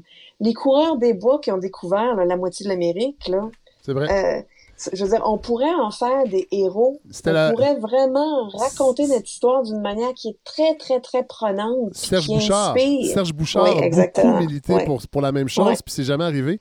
Puis euh, malheureusement, je ne sais pas si ça va arriver, mais vous avez raison. Euh, Il y aurait quelque chose, de, il y aurait des, des- des histoires fabuleuses à tirer de l'histoire de la Nouvelle-France et du Ben, Québec. Lewis and Clark. Quand on pense de Lewis Ouais. Clark, là, qui était accompagné justement par une autochtone et son mari français. Tout à fait. Bon, euh, moi, je suis ici dans le Michigan, mais j'habitais à Chicago pendant des années. Oui. Je veux dire, plein de villes ici qui ont été créées, fondées par des Canadiens français. Détroit, qui était une ville française. Tout à fait. Euh, ça, c'est un héritage qu'il faudrait, à mon sens, qu'il faudrait euh, se réapproprier, Oui. puis pour, que c'est un héritage fier. J'en parle dans, dans le livre aussi, comment il y a certains, euh, quand on dit ah, quelqu'un est colon. Oui. Pourquoi le mot colon, c'est un, Oui. une insulte? Habitants, ouais, ouais, vous vous rappelez que les mots Habitant, habitants, colon, zouaves. zouave. Oui, tout à fait. Euh, Il n'y a pas de raison pour que ce soit. C'est qu'il y a comme une. Euh, je- J'irais pas juste à dire qu'il y a une haine de soi. Non, non, mais. Mais il y a une ambivalence avec notre passé, puis notre désir de se lancer dans une dans une modernité, une postmodernité. Euh, puis on n'a pas vraiment dealé avec certaines. Qu'est-ce qu'on garde, qu'est-ce qu'on Ouais. laisse côté? Ouais. Ben, Euh, Geneviève Zobriski, merci beaucoup. Euh, on, on va terminer l'entrevue avec ces propos. Je, je- je souligne, un, en tout cas, je sais pas si je devrais le faire, mais je- dans vos remerciements, la toute fin, je vais le lire parce que j'ai trouvé ça vraiment touchant et très beau. Je dédie ce livre à ma mère, André Gendreau, et à la mémoire de ma grand-mère, Rosaline Gendreau, née Jolicoeur, deux pionnières intrépides, puisse Anaïs, et ça, c'est votre fille, en fait, mais vous en parlez juste Oui, voilà. oui. S'inspirer d'elle en traçant sa propre voie ou que celle-ci puisse la mener. Je trouvais que c'était très, très beau euh, parce que, oui, je lis les remerciements aussi. Moi, je lis tous les livres, Oui. même les remerciements. Euh, Je vous remercie de le souligner parce que je dois dire que ma grand-mère euh, et ma mère aussi, évidemment, bon, beaucoup, beaucoup inspiré dans, dans, dans mon cheminement intellectuel, mais aussi dans un, un grand, grand amour du Québec. ouais. et, et forcément, voilà, votre fille, votre fille est élevée en anglais, j'imagine? Est-ce qu'elle parle français? Ma fille, ça, ça, euh, je suis très fière de ça. Ma fille, on ne parle que français à la maison. Wow. Mon mari est américain, Ouais. anthropologue, Wow. et il n'a jamais parlé autre chose que le français, un français québécois à notre fille. Wow! Euh, pour lui, c'était clair que euh, en mariant une québécoise, il allait apprendre le, le français. Et euh, c'est ce qu'on parle à la maison. Wow! Bravo! Oui. Bravo. Anaïs, c'est. Ça, prend un anthropologue, ça, prenait un anthro- fa- fallait marier un anthropologue pour qu'il qu'il ait l'ouverture. Ben, je euh, pense que oui, parce qu'il comprenait que lui, il ne pouvait pas arriver chez nous puis se mettre à parler anglais. Non, voilà. Il comprenait euh, très bien la, la- la- la dynamique euh, qui avait à faire dans ma famille. Ben Ouais. merci, vraiment, je suis content. Enfin, j'ai pu faire l'entrevue. Jean-Baptiste Décapité, c'est publié chez Boréal. Euh, J'espère que les gens vont, aller lire le livre. Puis on aurait pu, j'aurais pu en parler plus longtemps parce qu'il y a plein, plein, plein d'images.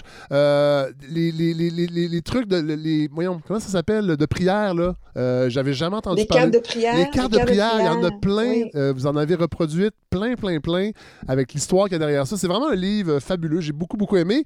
Et euh, je trouvais intéressant de vous entendre le, le 24 juin. Je vous souhaiter une bonne Saint-Jean à vous. Je vous remercie, à vous aussi. Bonne Saint-Jean. Et puis, euh, bonne Saint-Jean euh, À tous les euh, auditeurs. à, à tous les auditeurs. Merci. Au revoir. Merci beaucoup.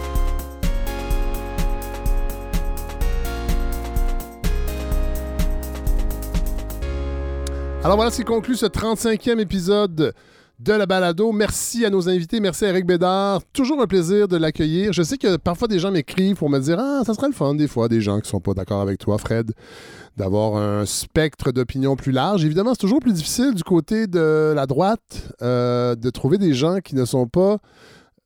euh, en fait, qui sont pas des caricatures. Là, je sais que ça sonne gros, mais bon, tu sais, Richard Martineau, euh, le sociologue en chef, plein de gens comme ça. Il y en a, c'est sûr, mais d'avoir des gens avec qui on peut dialoguer, il n'y en a pas tant. Éric Bédard en fait partie. Alors, euh, je suis content qu'il euh, accepte de venir euh, à la balado. Là, c'était son idée, cette discussion avec Melika Abdelmoumen sur le documentaire de Francine Pelletier. Vraiment une excellente discussion. Ça va être un exercice à refaire de plus en plus. Euh, je pense que ça peut être bien intéressant. Merci à Geneviève Zubriski euh, pour son entrevue et son essai Jean-Baptiste décapité. C'est paru chez Boréal euh, l'an dernier. Évidemment, le livre est encore disponible. Allez lire ça pour ceux qui s'intéressaient à l'iconographie et aux, manifestations culturelles, identitaires, politiques. C'est vraiment, vraiment un essai passionnant. Merci à Larry Dufresne, évidemment, qui me donne un fier coup de main pour la réalisation de ce projet. C'est pas ces épisodes euh, de balado. Euh, j'ai dit que c'est le 35e. J'ai toujours dit pendant la campagne qu'on ferait une, quarantaine d'épisodes dans la saison. Ça, ça, s'en va vers ça. On va même, même probablement le dépasser. Euh, il y a des épisodes déjà en banque qui s'en viennent. On fera pas vraiment de pause. Peut-être, oui, peut-être au mois d'août, ça sera pas à chaque semaine, mais il y aura des épisodes euh, de façon continue jusqu'à la fin du mois de septembre où on redébutera la saison 5. Euh, pour les gens qui participent mensuellement, euh, financièrement, de façon mensuelle à la balado, je vous invite à continuer de le faire cet été, même si les épisodes ne seront peut-être pas aussi réguliers. Parce qu'à partir du 1er juillet, financièrement, fiscalement, euh, ce sera la cinquième saison. Donc, je vais, euh, je, vais refaire, dans le fond, ma liste de donateurs, de donatrices, euh, parce qu'on va fermer les livres avec les chroniqueurs, les, cachets, tout ça, les dépenses, et on va recommencer pour la saison 5. Donc, moi, je fixe depuis le début, en fait, le 1er juillet. donc, les gens qui ont donné un don unique, vous serez ressollicités. Il y a une infolette qui va partir bientôt, je le sais, je le sais, mais elle va partir parce qu'il y a des petites nouvelles qui, s'en viennent. Euh, il y a des épisodes, comme je vous disais, qui s'en viennent. Donc, avec Pierre Neveu, dans deux ou trois semaines, Pierre Neveu, qui est cet essayiste, poète, euh, professeur de littérature émérite, professeur émérite. Euh, passionnante entrevue avec lui qui a duré tout près de deux heures. Mathieu Bellil était là. on a même on a, fini ça au golf. c'est la première fois que ça arrive. On est allé jouer au golf. Ben, avec Mathieu, c'était prévu, mais Pierre Neveu est un golfeur. Euh, je me permets de le dire, euh, golfeur très moyen comme moi et Mathieu, donc on a eu bien du plaisir et ça m'a donné l'idée de. Là, je tente le terrain, j'envoie un ballon à un tournoi de golf de la balado. Ça pourrait être drôle, ça, euh, au mois de septembre. donc, mais je ne sais pas s'il y a assez de golfeurs et de golfeuses euh, dans l'auditoire de balado, mais ça serait vraiment drôle. Un tournoi de golf pour se rencontrer, puis peut-être euh, en faire une, espèce de levée de fond pour la saison 5. En tout cas, euh, à, la fin du, de la partie de golf, on a joué un 9. Ça m'est venu à l'esprit, puis j'ai fait, hey, ça serait drôle. C'est le fun, un tournoi de golf. C'est quelque chose de. qui est, pas très balado non plus, qui est pas. qui est pas très à gauche, peut-être. Très bourgeois, le golf, mais voilà, on s'assume. Donc, Écrivez-moi pour le fun si vous jouez au golf. Euh, vous pouvez le faire à euh, à gmail.com ou sur la page Facebook de la balado. C'est très simple de m'envoyer un message. Normalement, je réponds assez rapidement. Euh, c'est moi qui qui fais c'est moi qui reçois et qui réponds aux messages. Donc, euh, je, tente le terrain. Puis je vais peut-être l'inclure ça dans l'infolettre parce que je trouve, je trouve que ça serait une façon qu'on puisse se rencontrer. Il y aura une autre façon, parce que je, travaille aussi sur un party, un party de lancement de saison 5 euh, pour les donateurs, ce qui, est, prévu presque depuis le début. je pense que la saison 1, on a fait un party, mais après ça, la pandémie est arrivée, c'était difficile. Alors, tout ça pour dire que je cherche des façons que la communauté de la balado puisse se rencontrer. Alors, pour terminer, normalement, c'est une chanson. Euh, mais là, je vous l'ai promis pendant l'entrevue avec Geneviève Zobriski, euh, je vous offre pour terminer, la description de la parade de la Saint-Jean 1969 avec Bernard Gosselin et Pierre Perrault, moment d'anthologie. Euh, vous allez voir. Euh, et c'est drôle parce que quand j'étais dans les apartistes avec Christian Vanas, on avait, euh, on faisait ça, des, descriptions de parade. Pour les gens qui sont venus voir les spectacles, vous vous rappelez, on avait des espèces de manteaux de, de fourrure, de fausses fourrures avec des gros casques style description de match de hockey des années 60. Là, on s'était fait ça en duct tape, des gros casques avec des micros, euh, avec une tige devant la bouche. Et on décrivait une parade avec des chars thématiques, tout ça. Moi, l'idée m'était venue à l'époque de Gilles Proux qui faisait ça à la radio, des fois des petits segments. Il mettait une musique de parade et, euh, et il faisait la, parade du, bien-être social, les ronds de cuir, les ronds de cuir, les fonctionnaires, il faut regarder, c'est le char, le char allégorique des ronds de cuir. Puis là, je me rappelle, je trouvais ça. Euh, J'étais pas très vieux, j'avais peut-être 14, 15, 16 ans, puis je trouvais ça vraiment niaiseux puis drôle euh, de, la part de Gilles Proux. Puis à l'époque des apartistes, même je pense qu'on faisait ça à CISM juste avant que moi et Christian, on, euh, se joigne euh, à la, bande de, de- des apartistes. On faisait ça à la radio communautaire, des fausses parades avec très politique avec des chars allégoriques sur des politiciens, des politiciennes, tout ça. Bon. Puis quand j'ai réécouté euh, la parade de Pierre Perrault, en fait, la description de Pierre Perrault et de Bernard Gosselin, le ton euh, complètement ironique, déjanté, je me demande si Gilles Proux s'est pas inspiré de ça. euh, pour faire ces segments qui ont finalement m'ont finalement inspiré pour les intégrer aux apartistes. Alors voilà, petite fin de fermeture de parenthèse de cette petite anecdote. Installez-vous, vous allez voir, vous allez en profiter euh, joyeusement. C'est vraiment, vraiment un document d'anthologie. La parade de la Saint-Jean-Baptiste. En fait, jusqu'à temps qu'ils se fassent tasser, qu'on les enlève des zones, euh, de Pierre Perrault et Bernard Gosselin. Bonne Saint-Jean tout le monde, à la semaine prochaine. Pour euh, commenter et décrire cet événement, j'ai à mes côtés Pierre Perrault et Bernard Gosselin. Mais avant de leur céder l'antenne, notons qu'une équipe de reporters de la salle de nouvelles de Radio-Canada patrouille la rue Sherbrooke, tout comme les 1000 policiers en uniforme, en plus des spectateurs nombreux malgré la température. Et ces reporters nous tiendront au courant de tout ce qui pourra ou pourrait se passer autour du défilé officiel. Bonjour mesdames, messieurs. Euh, pour moi, pour moi c'est une grande première. C'est vraiment la première fois que je vois le défilé de la Saint-Jean-Baptiste. Euh, J'ai un, souvenir d'enfance du, du défilé. C'est, euh, mais je, me- je ne me souviens que des estrades. Mon père était marchand de bois, il avait fourni le bois, il nous avait amenés, on avait regardé les estrades, ça avait été admirable, mais c'est tout ce que j'en connais. Et pour toi, Bernard? Pierre, c'est parce que t'es pas un vrai. Moi, j'ai fait, la, j'ai fait la parade plusieurs fois, deux fois comme ambulancier Saint-Jean, et quatre années consécutives comme tambourinier à l'école supérieure Saint-Stanislas au Mont-Saint-Louis. Mais il y, y a combien de personnes ici après-midi, tu penses? Ben là, à cause de la pluie, euh, ça m'a l'air qu'il y a bien des gens qui, qui ont, qui ont mais osé dans- braver les éléments, même à la tribune principale en face. On voit M. le maire Drapeau, M. François Albert Ranger, mais il n'y a pas beaucoup de monde. Ben, Il en manque quelques-uns d'après toi. Non, ce que je veux dire, vois-tu, c'est que, disons que le défilé réunisse chaque année 500 000 personnes à Montréal. Il y a donc au moins un million de personnes qui ne viennent pas au défilé. Comment ces gens-là, penses-tu, fêtent la Saint-Jean-Baptiste s'ils la fêtent? En regardant le défilé sans doute à la télévision. Moi, moi, j'ai une autre, j'ai une autre explication. Je pense que la, la façon la plus extraordinaire de, de- de fêter le défilé, et si j'étais pas ici à la tribune aujourd'hui, je, je serais là, c'est d'aller à la pêche à la truite. C'est parce que Pierre, c'est fêter la Saint-Jean, évidemment. Parce que tu sais pas jouer du tambour que tu parles comme ça. Ah non, ça, je sais pas jouer du tambour, c'est certain. On les entend déjà qui viennent, les tambours. Les tambours à la pluie, qu'est-ce que ça fait, toi qui as de l'expérience? C'est épouvantable, les tambours à la pluie, parce qu'au bout de, vous savez, le défilé se fait sur un parcours de quelques milles. Au bout d'un certain temps, les doigts nous, nous partent comme des gants. Alors, des bouts de doigts entiers qui partent, et puis à, à part de ça, c'est absolument impossible de, de tirer un son convenable de sa caisse à ce moment-là. C'était un désastre, épouvantable. On va quand même dire où on est. Euh, en face de la bibliothèque qu'on a toujours appelée la bibliothèque municipale, mais je lis là que ça s'appelle la bibliothèque de la ville de Montréal. Ça a l'air d'une banque. Les banques, elles, ont l'air de, ont de. On a l'impression d'être dans un, dans un lieu très, très impersonnel. Et le défilé passe sur la rue Sherbrooke. Je peux lire, je peux lire les, les- panneaux des coins des rues. C'est marqué rue Montcalm et S, East Sherbrooke Street. On est en famille. C'est ça, Sherbrooke? Tu le sais, toi? Non, Je connais pas. je connais pas, moi non plus. On n'est pas chez soi. Heureusement qu'il y a le parc La Fontaine là derrière. Là, il s'est passé de grandes choses, je pense. Le parc La Fontaine, t'as fréquenté ça, toi? Avec la fontaine, bien sûr. C'est- là où on a eu nos premiers contacts avec la vie. C'est là où on jouait à balle, c'est là où on jouait à toutes sortes de choses. Ah oui, c'est une pépinière. D'ailleurs, c'est une pépinière de grands hommes, le parc La Fontaine. Il y a, il y a Bernard Geoffrion qui a, qui a commencé à vivre là. Et moi, j'ai bien connu, j'ai fréquenté le, le parc La Fontaine avec Marcel Dubé. Bon, et on entend, on entend des... Voici qu'on acclame les policiers.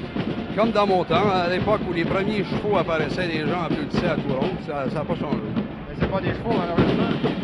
Mais euh, je sais pas si tout le monde les applaudit d'aussi bon cœur que, Ben, on dirait que les policiers, de toute façon, ont changé de costume. Ils sont un petit peu plus durs qu'autrefois. Leur, leur habit, euh, je sais pas, ils ont un habit un peu, un peu différent. C'est peut-être ça le défilé parallèle.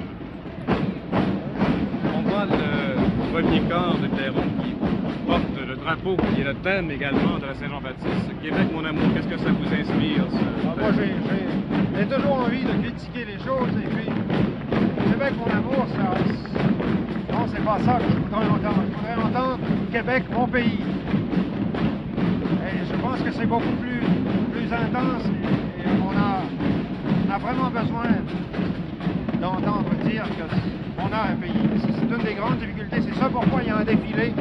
Quelles que soient les, résonances de ces défilés-là, quelle que soit la façon de signifier du, rés- du défilé, quelle que soit la façon de recevoir des gens, il y a quelque chose en commun à tout ce monde-là, c'est se chercher une identification à travers une géographie et un pays.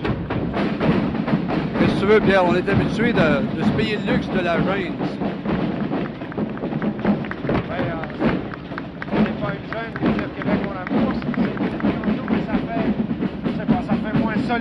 Fait un peu plus euh, chansonnette. Ça fait, Hiro- ça fait Hiroshima un peu. Peut-être qu'il y a des gens qui n'ont rien vu au Québec.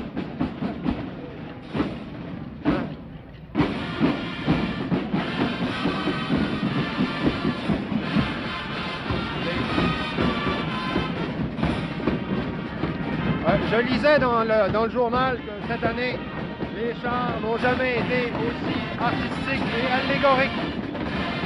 Des chars, euh, des chars allégoriques qui sont allégoriques, je trouve ça très intéressant.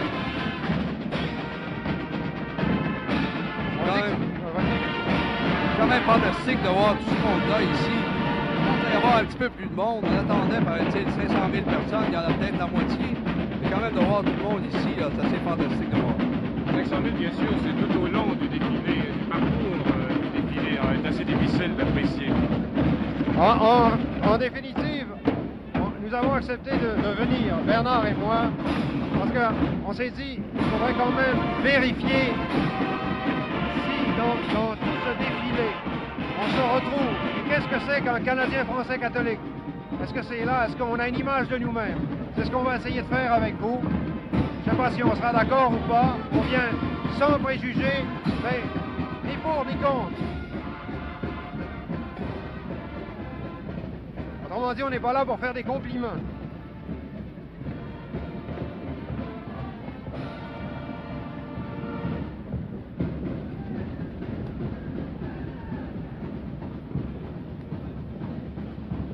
Il y a un merveilleux caméraman qu'il faut absolument photographier dans le milieu de la rue avec un parapluie, un, un attirail absolument extraordinaire. Faut voir ça. Bon, ça commence. Québec sait faire. Gouvernement du Québec. C'est la gastronomie, paraît-il. J'ai vu les, les annonces du, euh, du char allégorique. On parle, on parle de la crêpe bretonne, du restaurant Le, Cax- le 400, de Saint-Tropez, de chez Théo, restaurant belge. Qu'est-ce que Québec sait faire? À Québec, Québec j'ai l'impression sait faire comme les autres. Ça a l'air de ça dont on est le plus fier. Et le cidre, lui, Défendu. pourquoi? Ah, je sais pas. Bon, c'est ça le grand problème. D'abord, c'est vrai que Québec sait faire, mais Québec ne sait pas mettre en marché. Ou n'a pas le mandat de le faire, ou on l'empêche de le faire. La gastronomie québécoise, c'est- vraiment une merveille. Nos mères, nos familles, nos, nos- nos maisons actuellement savent manger. À midi, on a mangé de la truite, elle était faite, euh, elle était merveilleuse. Il n'y a absolument aucun moyen de retrouver sur le marché ce que nous savons faire. Et c'est ça le drame, à mon avis. C'est ça la difficulté. Et c'est bête de prétendre savoir faire quand, en définitive, ce qu'on sait faire, on le cache ou on le dissimule. Et euh, je suis pas heureux de voir passer Québec sait faire. Remarquez que ce dont je vous parlais, la crêpe bretonne, le 400 de Saint-Tropez, on ne le voit pas inscrit sur le, sur le char allégorique. On voit que des assiettes, des couverts, etc. Mais on n'y voit rien qui ressemble au Québec. On voit pas de soupe à la gourgane, on voit pas de tourtière, on voit, on voit pas des, de... des- des pâtés croches de Cônes. on voit pas de ça. Vous voyez C'est tout pas ça? un peu le passé du Québec, ce Pas du tout, parlez. pas du tout. C'est encore le présent. On en mange encore dans les maisons. On n'a pas le courage, on n'a pas l'assurance de, de le mettre sur le marché, de le prétendre. On n'a pas le véritable orgueil qui fasse, qui fasse qu'on arrive à partager ces choses-là. Et c'est ça qui est important. L'important, c'est d'être soi-même à, tous les niveaux. Alors, il y a des milliers de Canadiens français qui ont des, des baraques, des restaurants de toutes sortes, et nous vendent des hamburgers, des hot dogs, des tas de choses invraisemblables, des club sandwich. Alors, il faut dire en gastronomie que le Québec pourrait faire, mais ne fait pas. D'accord. On a vécu, nous autres, à travers le pays. Il faut vous dire qui nous sommes un peu. Nous sommes, au fond, deux cinéastes. Et il est vrai que si, euh, personnellement, j'ai rarement vu le défilé de la Saint-Jean, il reste vrai que, grâce au métier qu'on pratique, on a couru le pays d'un travers à l'autre, d'un bout à l'autre, de Québec à Blanc-Sablon, de Moncton à Winnipeg, si on veut. Parce qu'il y a des, des morceaux de Québec aussi au Manitoba. Et on a eu l'occasion de vérifier certaines valeurs. Ce qui, est, effarant, c'est de voir que ces valeurs-là ne peuvent pas être mises en marché. Je vois des produits alimentaires craft. Ben, je ne peux pas m'empêcher d'être triste, j'ai aucune objection à ce que les produits craft soient sur le marché. Mais je connais des fromages extraordinaires qui n'arrivent pas à être sur le marché. Il n'y a que il n'y a qu'une autre industrie qui a réussi à mettre un fromage sur le marché, c'est c'est le clergé, c'est les trappistes locaux. C'est pas parce que les fromages sont pas bons, c'est parce que le marché n'existe pas, on n'a pas la prétention de le faire. Et c'est c'est là que je commence à me demander si euh, le Canada français existe. Autrement que folkloriquement, et ça m'ennuie le folklore au fond. Il faut, faut admettre qu'on ne peut pas vivre de folklore.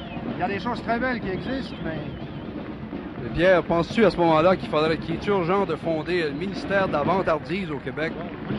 Le prochain gouvernement, c'est pas lequel ce sera, nous a convoqués tous les deux pour fonder deux nouveaux ministères. C'est- On on vient se mettre à l'épreuve aujourd'hui.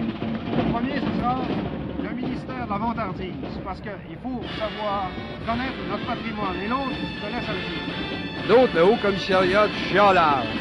Parce que vraiment, il faut chialer quand c'est le temps. Quand il y a des choses, des choses qui sont pas correctes, qui coûtent des centaines de dollars, des milliers de dollars, tout l'argent des contribuables qui est dépensé pour rien, il faut s'en mêler. Il faut s'en mêler autant que d'autres choses. Ben, je commence à m'en mêler tout de suite. Moi, je vois le, le char allégorique du jardin botanique. Bon, ben, on a, on a inventé, je ne parlerai pas du jardin botanique qui, a- qui a sa valeur, mais on a imaginé tout à coup qu'il nous fallait un emblème floral. Et des gens euh, non qualifiés ont décidé que ce serait le Lilium candidum, c'est-à-dire la fleur, le lys de la Madone ou le lys de Saint-Joseph. Or, le Lilium candidum n'existe pas au Québec. Encore une de ces monstrueuses bêtises, pieuses d'accord, mais alors qu'il y a des gens, l'ancien directeur du Jardin botanique par exemple, Jacques Rousseau, qui est un homme extraordinaire, qu'on connaît beaucoup moins que Frenchy Jarreau, bien sûr, mais qui vaut 100 fois son pesant d'or. Cet homme-là a écrit, a dit, il nous a démontré de façon extraordinairement intelligente et belle, dans un article qui est apparu dans, dans les cahiers des 10, que malheureusement vous ne lirez jamais, mais qui est quand même fantastique. La nécessité de choisir d'abord un emblème flora- floral qui nous ressemble, et ensuite que cet emblème floral ait une signification intense par rapport à notre géographie. Il faudrait au moins que ce soit une plante indigène au pays, il me semble. Ben oui, et il y avait par exemple euh, la fleur de cornouiller, les quatre temps. Ah non, mais on s'arrête tout de suite. Bien on s'arrête tout de suite parce que là, c'est. Charles Encore une fois, encore une fois, c'est le haut, commissaire du chialage qui va se charger de commenter. Je sais pas si les gens d'Ilocode sont en train de voir actuellement le char de leur île, mais c'est assez fantastique. Je voudrais pas dénigrer rien, mais c'est un peu, un peu trop de naïveté quand même de mettre des dauphins de Floride autour d'un quai où des gens ont l'air d'avoir froid, alors qu'on sait que dans Saint- Saint-Laurent regorge de marsouins blancs, qui est tout à fait merveilleux, tout à fait spécial ici. Et on nous montre un espèce de, truc qui, euh, qui ressemble à rien. Je pense pas que les gens de l'île ou les gens qui sont déjà allés puissent reconnaître quoi que ce soit là-dedans. Oui, on nous accuse, nous, là, parce que, pour vous dire encore, pour continuer à, nous expliquer que nous avons fait trois longs métrages à l'île aux on nous accuse, on nous accuse d'île. On nous accuse, évidemment, par conséquent, un peu de folklore. Mais c'est inexact. L'île aux Coudres, Elle disait d'ailleurs dans, dans la presse d'hier sur la, la Saint-Jean-Baptiste, Lisiane Gagnon qui disait c'est bien joli, c'est bien joli l'île aux poudres et, la parlure de l'île aux poudres. Il n'y a plus de marins, il n'y a plus de paysans. Mais les marins de l'île aux poudres, les navigateurs de l'île aux poudres, c'est pas parce qu'ils sont les navigateurs qu'on a fait un film avec eux. C'est parce qu'ils sont l'image de cette difficulté de mettre en valeur économiquement, de mettre sur le marché le génie québécois. Le génie qui existe incontestablement. On en a trop fait l'expérience nous-mêmes. On a trop vécu près d'hommes extraordinaires qui ne trouvaient pas s'employer pour toutes sortes de raisons. Et la plus, la plus grave de ces raisons-là, c'est parce qu'ils n'avaient pas la base de la vie, comme dirait un des capitaines de l'île. Et pendant que le curé de l'île faisait la sieste, ces gens-là n'apprenaient ni à lire ni à écrire, ni à dessiner et à faire des bateaux. Alors ça, c'est très grave. Et ça, ça n'est que par l'éducation qu'on réussira à mettre en valeur le génie, le génie propre du Québec. Québec, mon pays.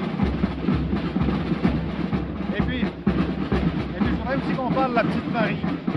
Marie, Marie du règne du jour. La, vieille petite Marie qui a 80 ans, qui, qui vit toujours dans sa petite chambre. Marie de l'île aux coudres, bien sûr, mais aussi Marie de toute la terre. Marie du passé Marie de l'avenir. Marie du chaud et du froid. Marie de, de l'eau et, des neiges. Je pense pas que ça n'a pas été extraordinaire de l'avoir ici dans la parade. Ça, ça, c'est quelqu'un. C'est quelque chose, les gens auraient pu y parler, Cette Marie, cette Marie-là, pour moi, c'était, la personne qui m'a fait réaliser avec le plus de justesse l'erreur qu'il y avait à mépriser. On a, nos, intellectuels, j'ai lu toute la, toute la, tous les articles du numéro spécial de la presse sur le défilé. Et tous ces gens-là très intelligents qui dénigrent des choses sans tenir compte du contexte dans, lesquels, les- dans lequel les gens ont vécu. Or, Marie, dans son contexte, a fait de sa vie un chef-d'œuvre. C'est grâce à Marie que nous avons pris confiance dans l'homme du Québec. Et jusqu'à un certain point, on voudrait vous faire partager cette confiance dans l'homme du Québec. Maintenant, maintenant c'est, c'est le, le char allégorique, très allégorique encore une fois, intitulé La Terre des Hommes. Et le haut commissaire du chiolage a-t-il quelque chose à dire sur La Terre des Hommes du maire Drapeau? Euh, la Terre des Hommes en soi, c'est un chef-d'œuvre. Je veux dire, c'est tout le monde a trouvé ça merveilleux, tout le monde a trouvé ça extraordinaire. C'est un défi euh, presque impossible à relever de, de montrer, euh, synthétiser la Terre des Hommes sur un char et la faire passer dans la parade. Les gens sont tous allés la voir, ils savent que c'est extraordinaire. Il me semble que, encore une fois, c'est un peu essayer quelque chose qui n'est pas nécessaire. Bon, le, le haut commissaire du chiolage se radoucit. Moi, je vais quand même dire certaines choses contre la Terre des Hommes, même si je suis ministre de la. Euh, on en a mis quand même un peu plein la vue des gens. Moi, ce que je voudrais, c'est que Québec devienne une terre des hommes. Une terre des hommes où les hommes ont droit à la liberté, ont droit à l'éducation, où des gens qui ont le génie des navigateurs de l'île aux. Quand je nomme les navigateurs de l'île aux encore une fois, je nomme le Québécois. Je ne crois pas que, je crois pas que ce génie-là soit singulier aux gens de l'île aux. Mais la différence qu'il y a entre un navigateur de l'île aux et un débardeur de Montréal, c'est que, en dépit du fait qu'il vive d'un métier suranné et désuet, il est quand même autonome. Il est maître il a toute sa liberté, il est maître de son métier. Ça lui permet de s'épanouir, de devenir quelqu'un. Ce qui est beaucoup moins facile à Montréal. Et je veux dire encore ceci qu'on m'a beaucoup accusé Coudres à cause de ces films que j'ai faits. Et moi, j'ai toujours prétendu que l'homme de Montréal, tout compte fait, bien qu'il soit moins évident, moins, moins pittoresque pour envoyer un mot que je déteste, moins touristique aussi, est aussi passionnant. Et pour y arriver, j'ai fait une série radiophonique qui s'appelle J'habite une ville. Vous n'avez pas entendu parce que ça passait à, la Radio-Canada. Je sais que vous n'écoutez pas Radio-Canada, vous avez peut-être raison. Mais j'ai fait 39 demi-heures de radio avec l'homme de Montréal. Et l'homme de Montréal mérite qu'on en parle, autant que l'homme de l'île aux. Et c'est ça l'homme québécois. Mais seulement, il faut le connaître. Il faut savoir dans quelles conditions il a vécu. Il faut savoir com- combien votre vie parfois a été difficile. Et, je vous vois là tous autour assis sur des chaises, ceux qui ont pu s'en louer, debout les autres à l'appui. Certains, vous êtes quand même émus. Il y a quand même un peu un morceau de Québec qui passe devant vous. Et je voudrais que vous en soyez mille fois plus conscient de ce Québec-là, mille fois plus conscient de vous-même. Actuellement, on se laisse un peu aller. On a un peu raison parce qu'on s'est fait battre souvent. Mais s'il n'y a rien, un de mes amis disait qu'il était en France, je ne reviendrai pas vivre parmi un peuple qui a perdu. Et j'ai pas envie que nous perdions.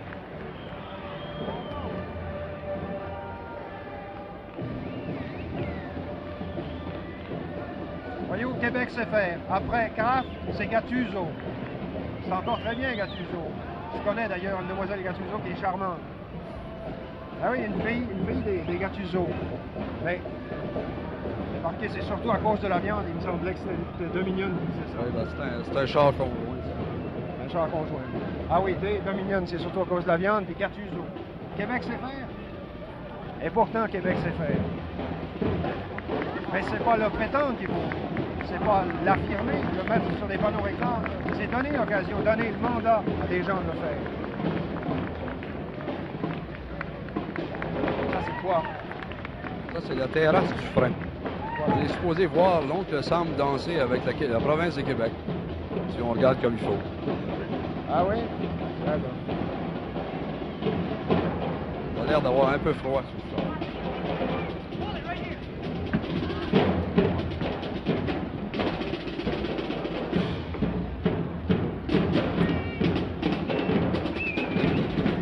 n'y a, pas d'évolution. Au lieu, on peut continuer sur le même ton. D'accord. Fait pas penser à la Belgique un peu? Un peu, oui.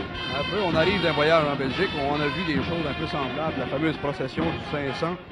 Un truc qui date du 13e siècle, quelque part par là.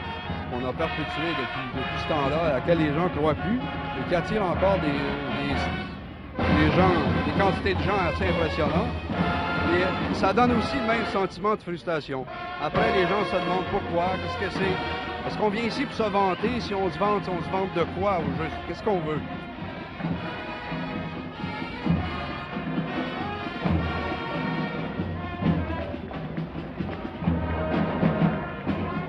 toujours impressionné de voir la quantité de gens qui filment la parade Saint-Jean-Baptiste. Ça sert jamais à rien. On voit jamais ça nulle part. À tous les ans, il y a une dizaine d'équipes de cinéastes, beau temps, mauvais temps, le jour comme la nuit, qui tournent, qui tournent, qui tournent, et on se demande à quoi ça va servir.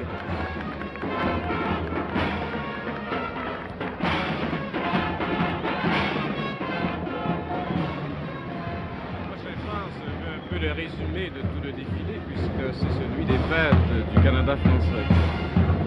Oui. Et je vois que c'est commandité par la Société Radio-Canada. Et je dois quand même, malgré ce que j'ai dit il y a un moment, rendre hommage à la Société Radio-Canada qui nous a permis d'exister. euh, un peu nous les cinéastes parce que c'est le seul débouché pour les films, les écrivains, les journalistes. C'est grâce à la fondation de cette immense société qui a permis à- aux, moyens d'information d'exister de façon rentable au lieu d'être euh, des écrivains du dimanche, on peut quand même exercer ce métier d'écrivain et de commentateur à l'occasion euh, sans, sans honte. Comme on, nous- on prévoyait, que je me souviens quand j'étais jeune, on m'avait dit écrivain, homme de lettres, c'est un métier très fin, un métier misérable, sans être obligé non plus de se, de se suicider plus ou moins comme ont fait les écrivains de la génération qui nous a précédés. Et peut-être qu'au bout du compte, même si ce qu'on raconte, ce qu'on dit ne vous atteint pas directement, euh, même si on n'arrive pas à publier dans les petits journaux que vous lisez, il arrivera peut-être un jour que le travail qu'on fait aura une certaine importance. Mais c'est moins important peut-être que de construire les bateaux. Peut-être ce qui vous rend si amer. Peut-être ce qui vous rend si amer devant ce défilé. Oui, euh, j'ai, j'ai la- je suis un peu amer. Souvent, je dis, c'est, c'est abominable, c'est affreux d'être des écrivains ou des cinéastes subventionnés. Nous n'existons que par des octrois. Nous n'avons pas de public, nous n'avons pas les moyens de diffusion qui nous permettent de vivre par notre travail directement. Nous sommes subventionnés un comme le lait, comme le beurre. Comme la parade Saint-Jean-Baptiste, d'ailleurs. Qu'est-ce que c'est- Pierre, qu'est-ce que c'est que tu penses, toi, de la Saint-Jean-Baptiste? C'est quoi? Qu'est-ce que c'est que les gens ont fait aujourd'hui, là, qu'ils n'ont pas fait hier? Quand c'est le jour de la Thanksgiving, les gens mangent une dinde. Qu'est-ce que penses-tu que le jour de Saint-Jean-Baptiste, il y a un mets spécial? Penses-tu que les gens vont se rencontrent, vont, dans leur famille ou quoi? J'ai l'impression que c'est un jour de flânage national. Les gens foutaient rien ce jour-là.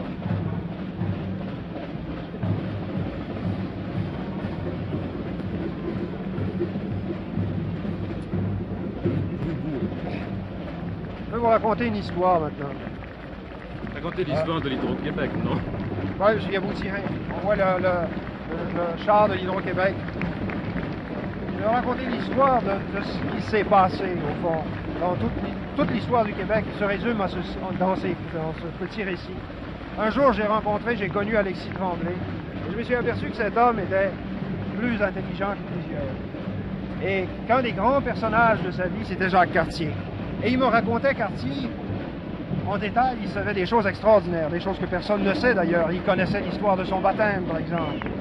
Et qu'une marraine lui avait mis une croix, qu'un parrain lui avait mis, un épée sur son berceau pour aller découvrir les terres au nom de Dieu du roi, etc. Je me suis inquiété de savoir d'où venait ce- cette connaissance et il m'a dit, j'ai écrit ministère de l'Éducation, qui n'existait pas à l'époque, mais son équivalent, j'ai demandé un livre sur Jacques Cartier. Et on m'a envoyé, qu'on lui a envoyé, c'était une petite historiette de rien du tout publiée par je ne sais qui, absolument impardonnable, où on disait des énormités sans pareil, alors que cet homme qui était navigateur, qui connaissait le fleuve, aurait pu lire le texte lui-même. C'est qu'on a voulu leur rendre la vie trop facile. Et pourtant, il y a des livres essentiels. Quand quand on aura lu Marie- Marie-Victorin sur les fleurs, quand on aura enfin fait un livre sur les oiseaux, quand on saura enfin ce que c'est que le Québec, on pourra parvenir à prendre en possession du territoire. C'est une question de mandat, tout est là, tout est simple. Si, euh, si les gens d'Hydro-Québec ont construit l'Hydro-Québec, c'est parce qu'on leur a donné le mandat ou ils se sont donné le mandat. Si ailleurs, on, on sait mal l'histoire de Jacques Cartier, il y a des responsables, il y a des coupables. Et on est- quand on est instruit et intelligent, on est toujours coupable de non-clairvoyance.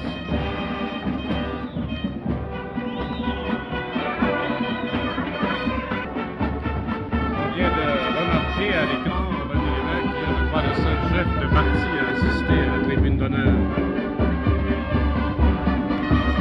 J'y suis pour rien. Suffit. De toute manière, les chefs de parti, est-ce que ça sont vraiment les chefs de la nation canadienne française? Alors, si on est entre nous, c'est bien.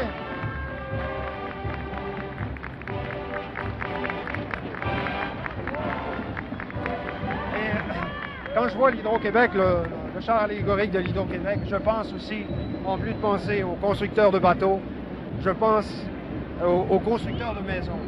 Et je ne suis pas, je suis pas gêné de dire que les maisons québécoises, autant celles des villes d'ailleurs que celles des campagnes, sont peut-être les plus belles du monde.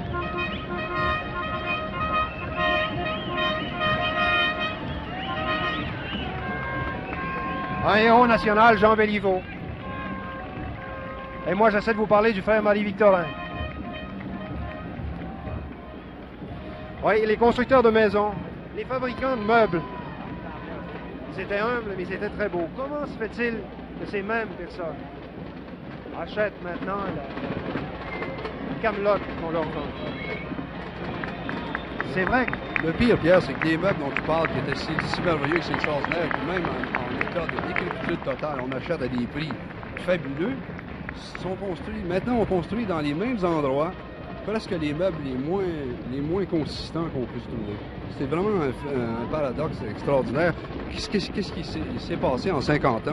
Tout ça a disparu comme pourtant, j'ai vu il n'y a, pas tellement longtemps, euh, j'ai vu un homme en train de construire un camp en bois. Et j'ai vu ce qu'il et ce qu'il était capable de faire avec sa hache. C'était vraiment fantastique. Quand on est capable de manipuler une hache, ça devient un poème et que tu- on peut attirer les regards de quelqu'un. Moi, je l'ai regardé pendant des heures. Il y a, y a là, derrière ça, toute une puissance et un génie qui est employé, qui est mal employé ou qui n'est pas employé du tout. Mais ce qui, a, ce qui a tué Eugénie Yang, c'est la possibilité de la mise en marché. Parce que la mise en marché, c'est pas une question de génie, c'est une question d'influence, de politique, de, tout ce qu'on veut de, de moins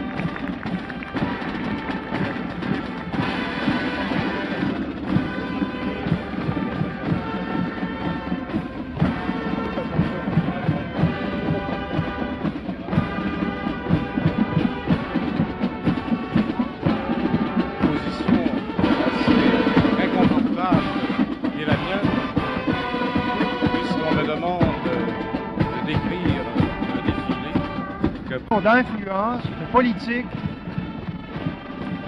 de, tout ce qu'on veut de, de- de moins honnête.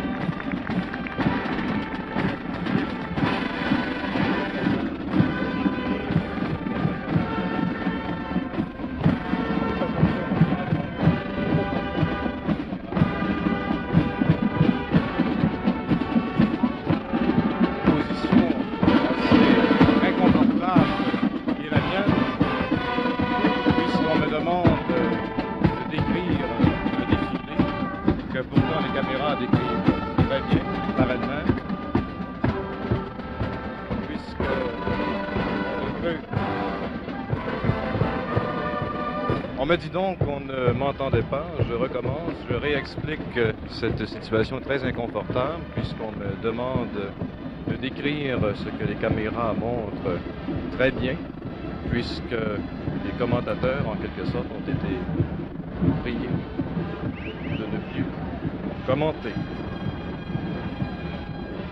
Nous en sommes donc à la pêche des petits poissons des Chinois. Serait curieux d'avoir des commentaires sur le sujet, mais ça semble impossible.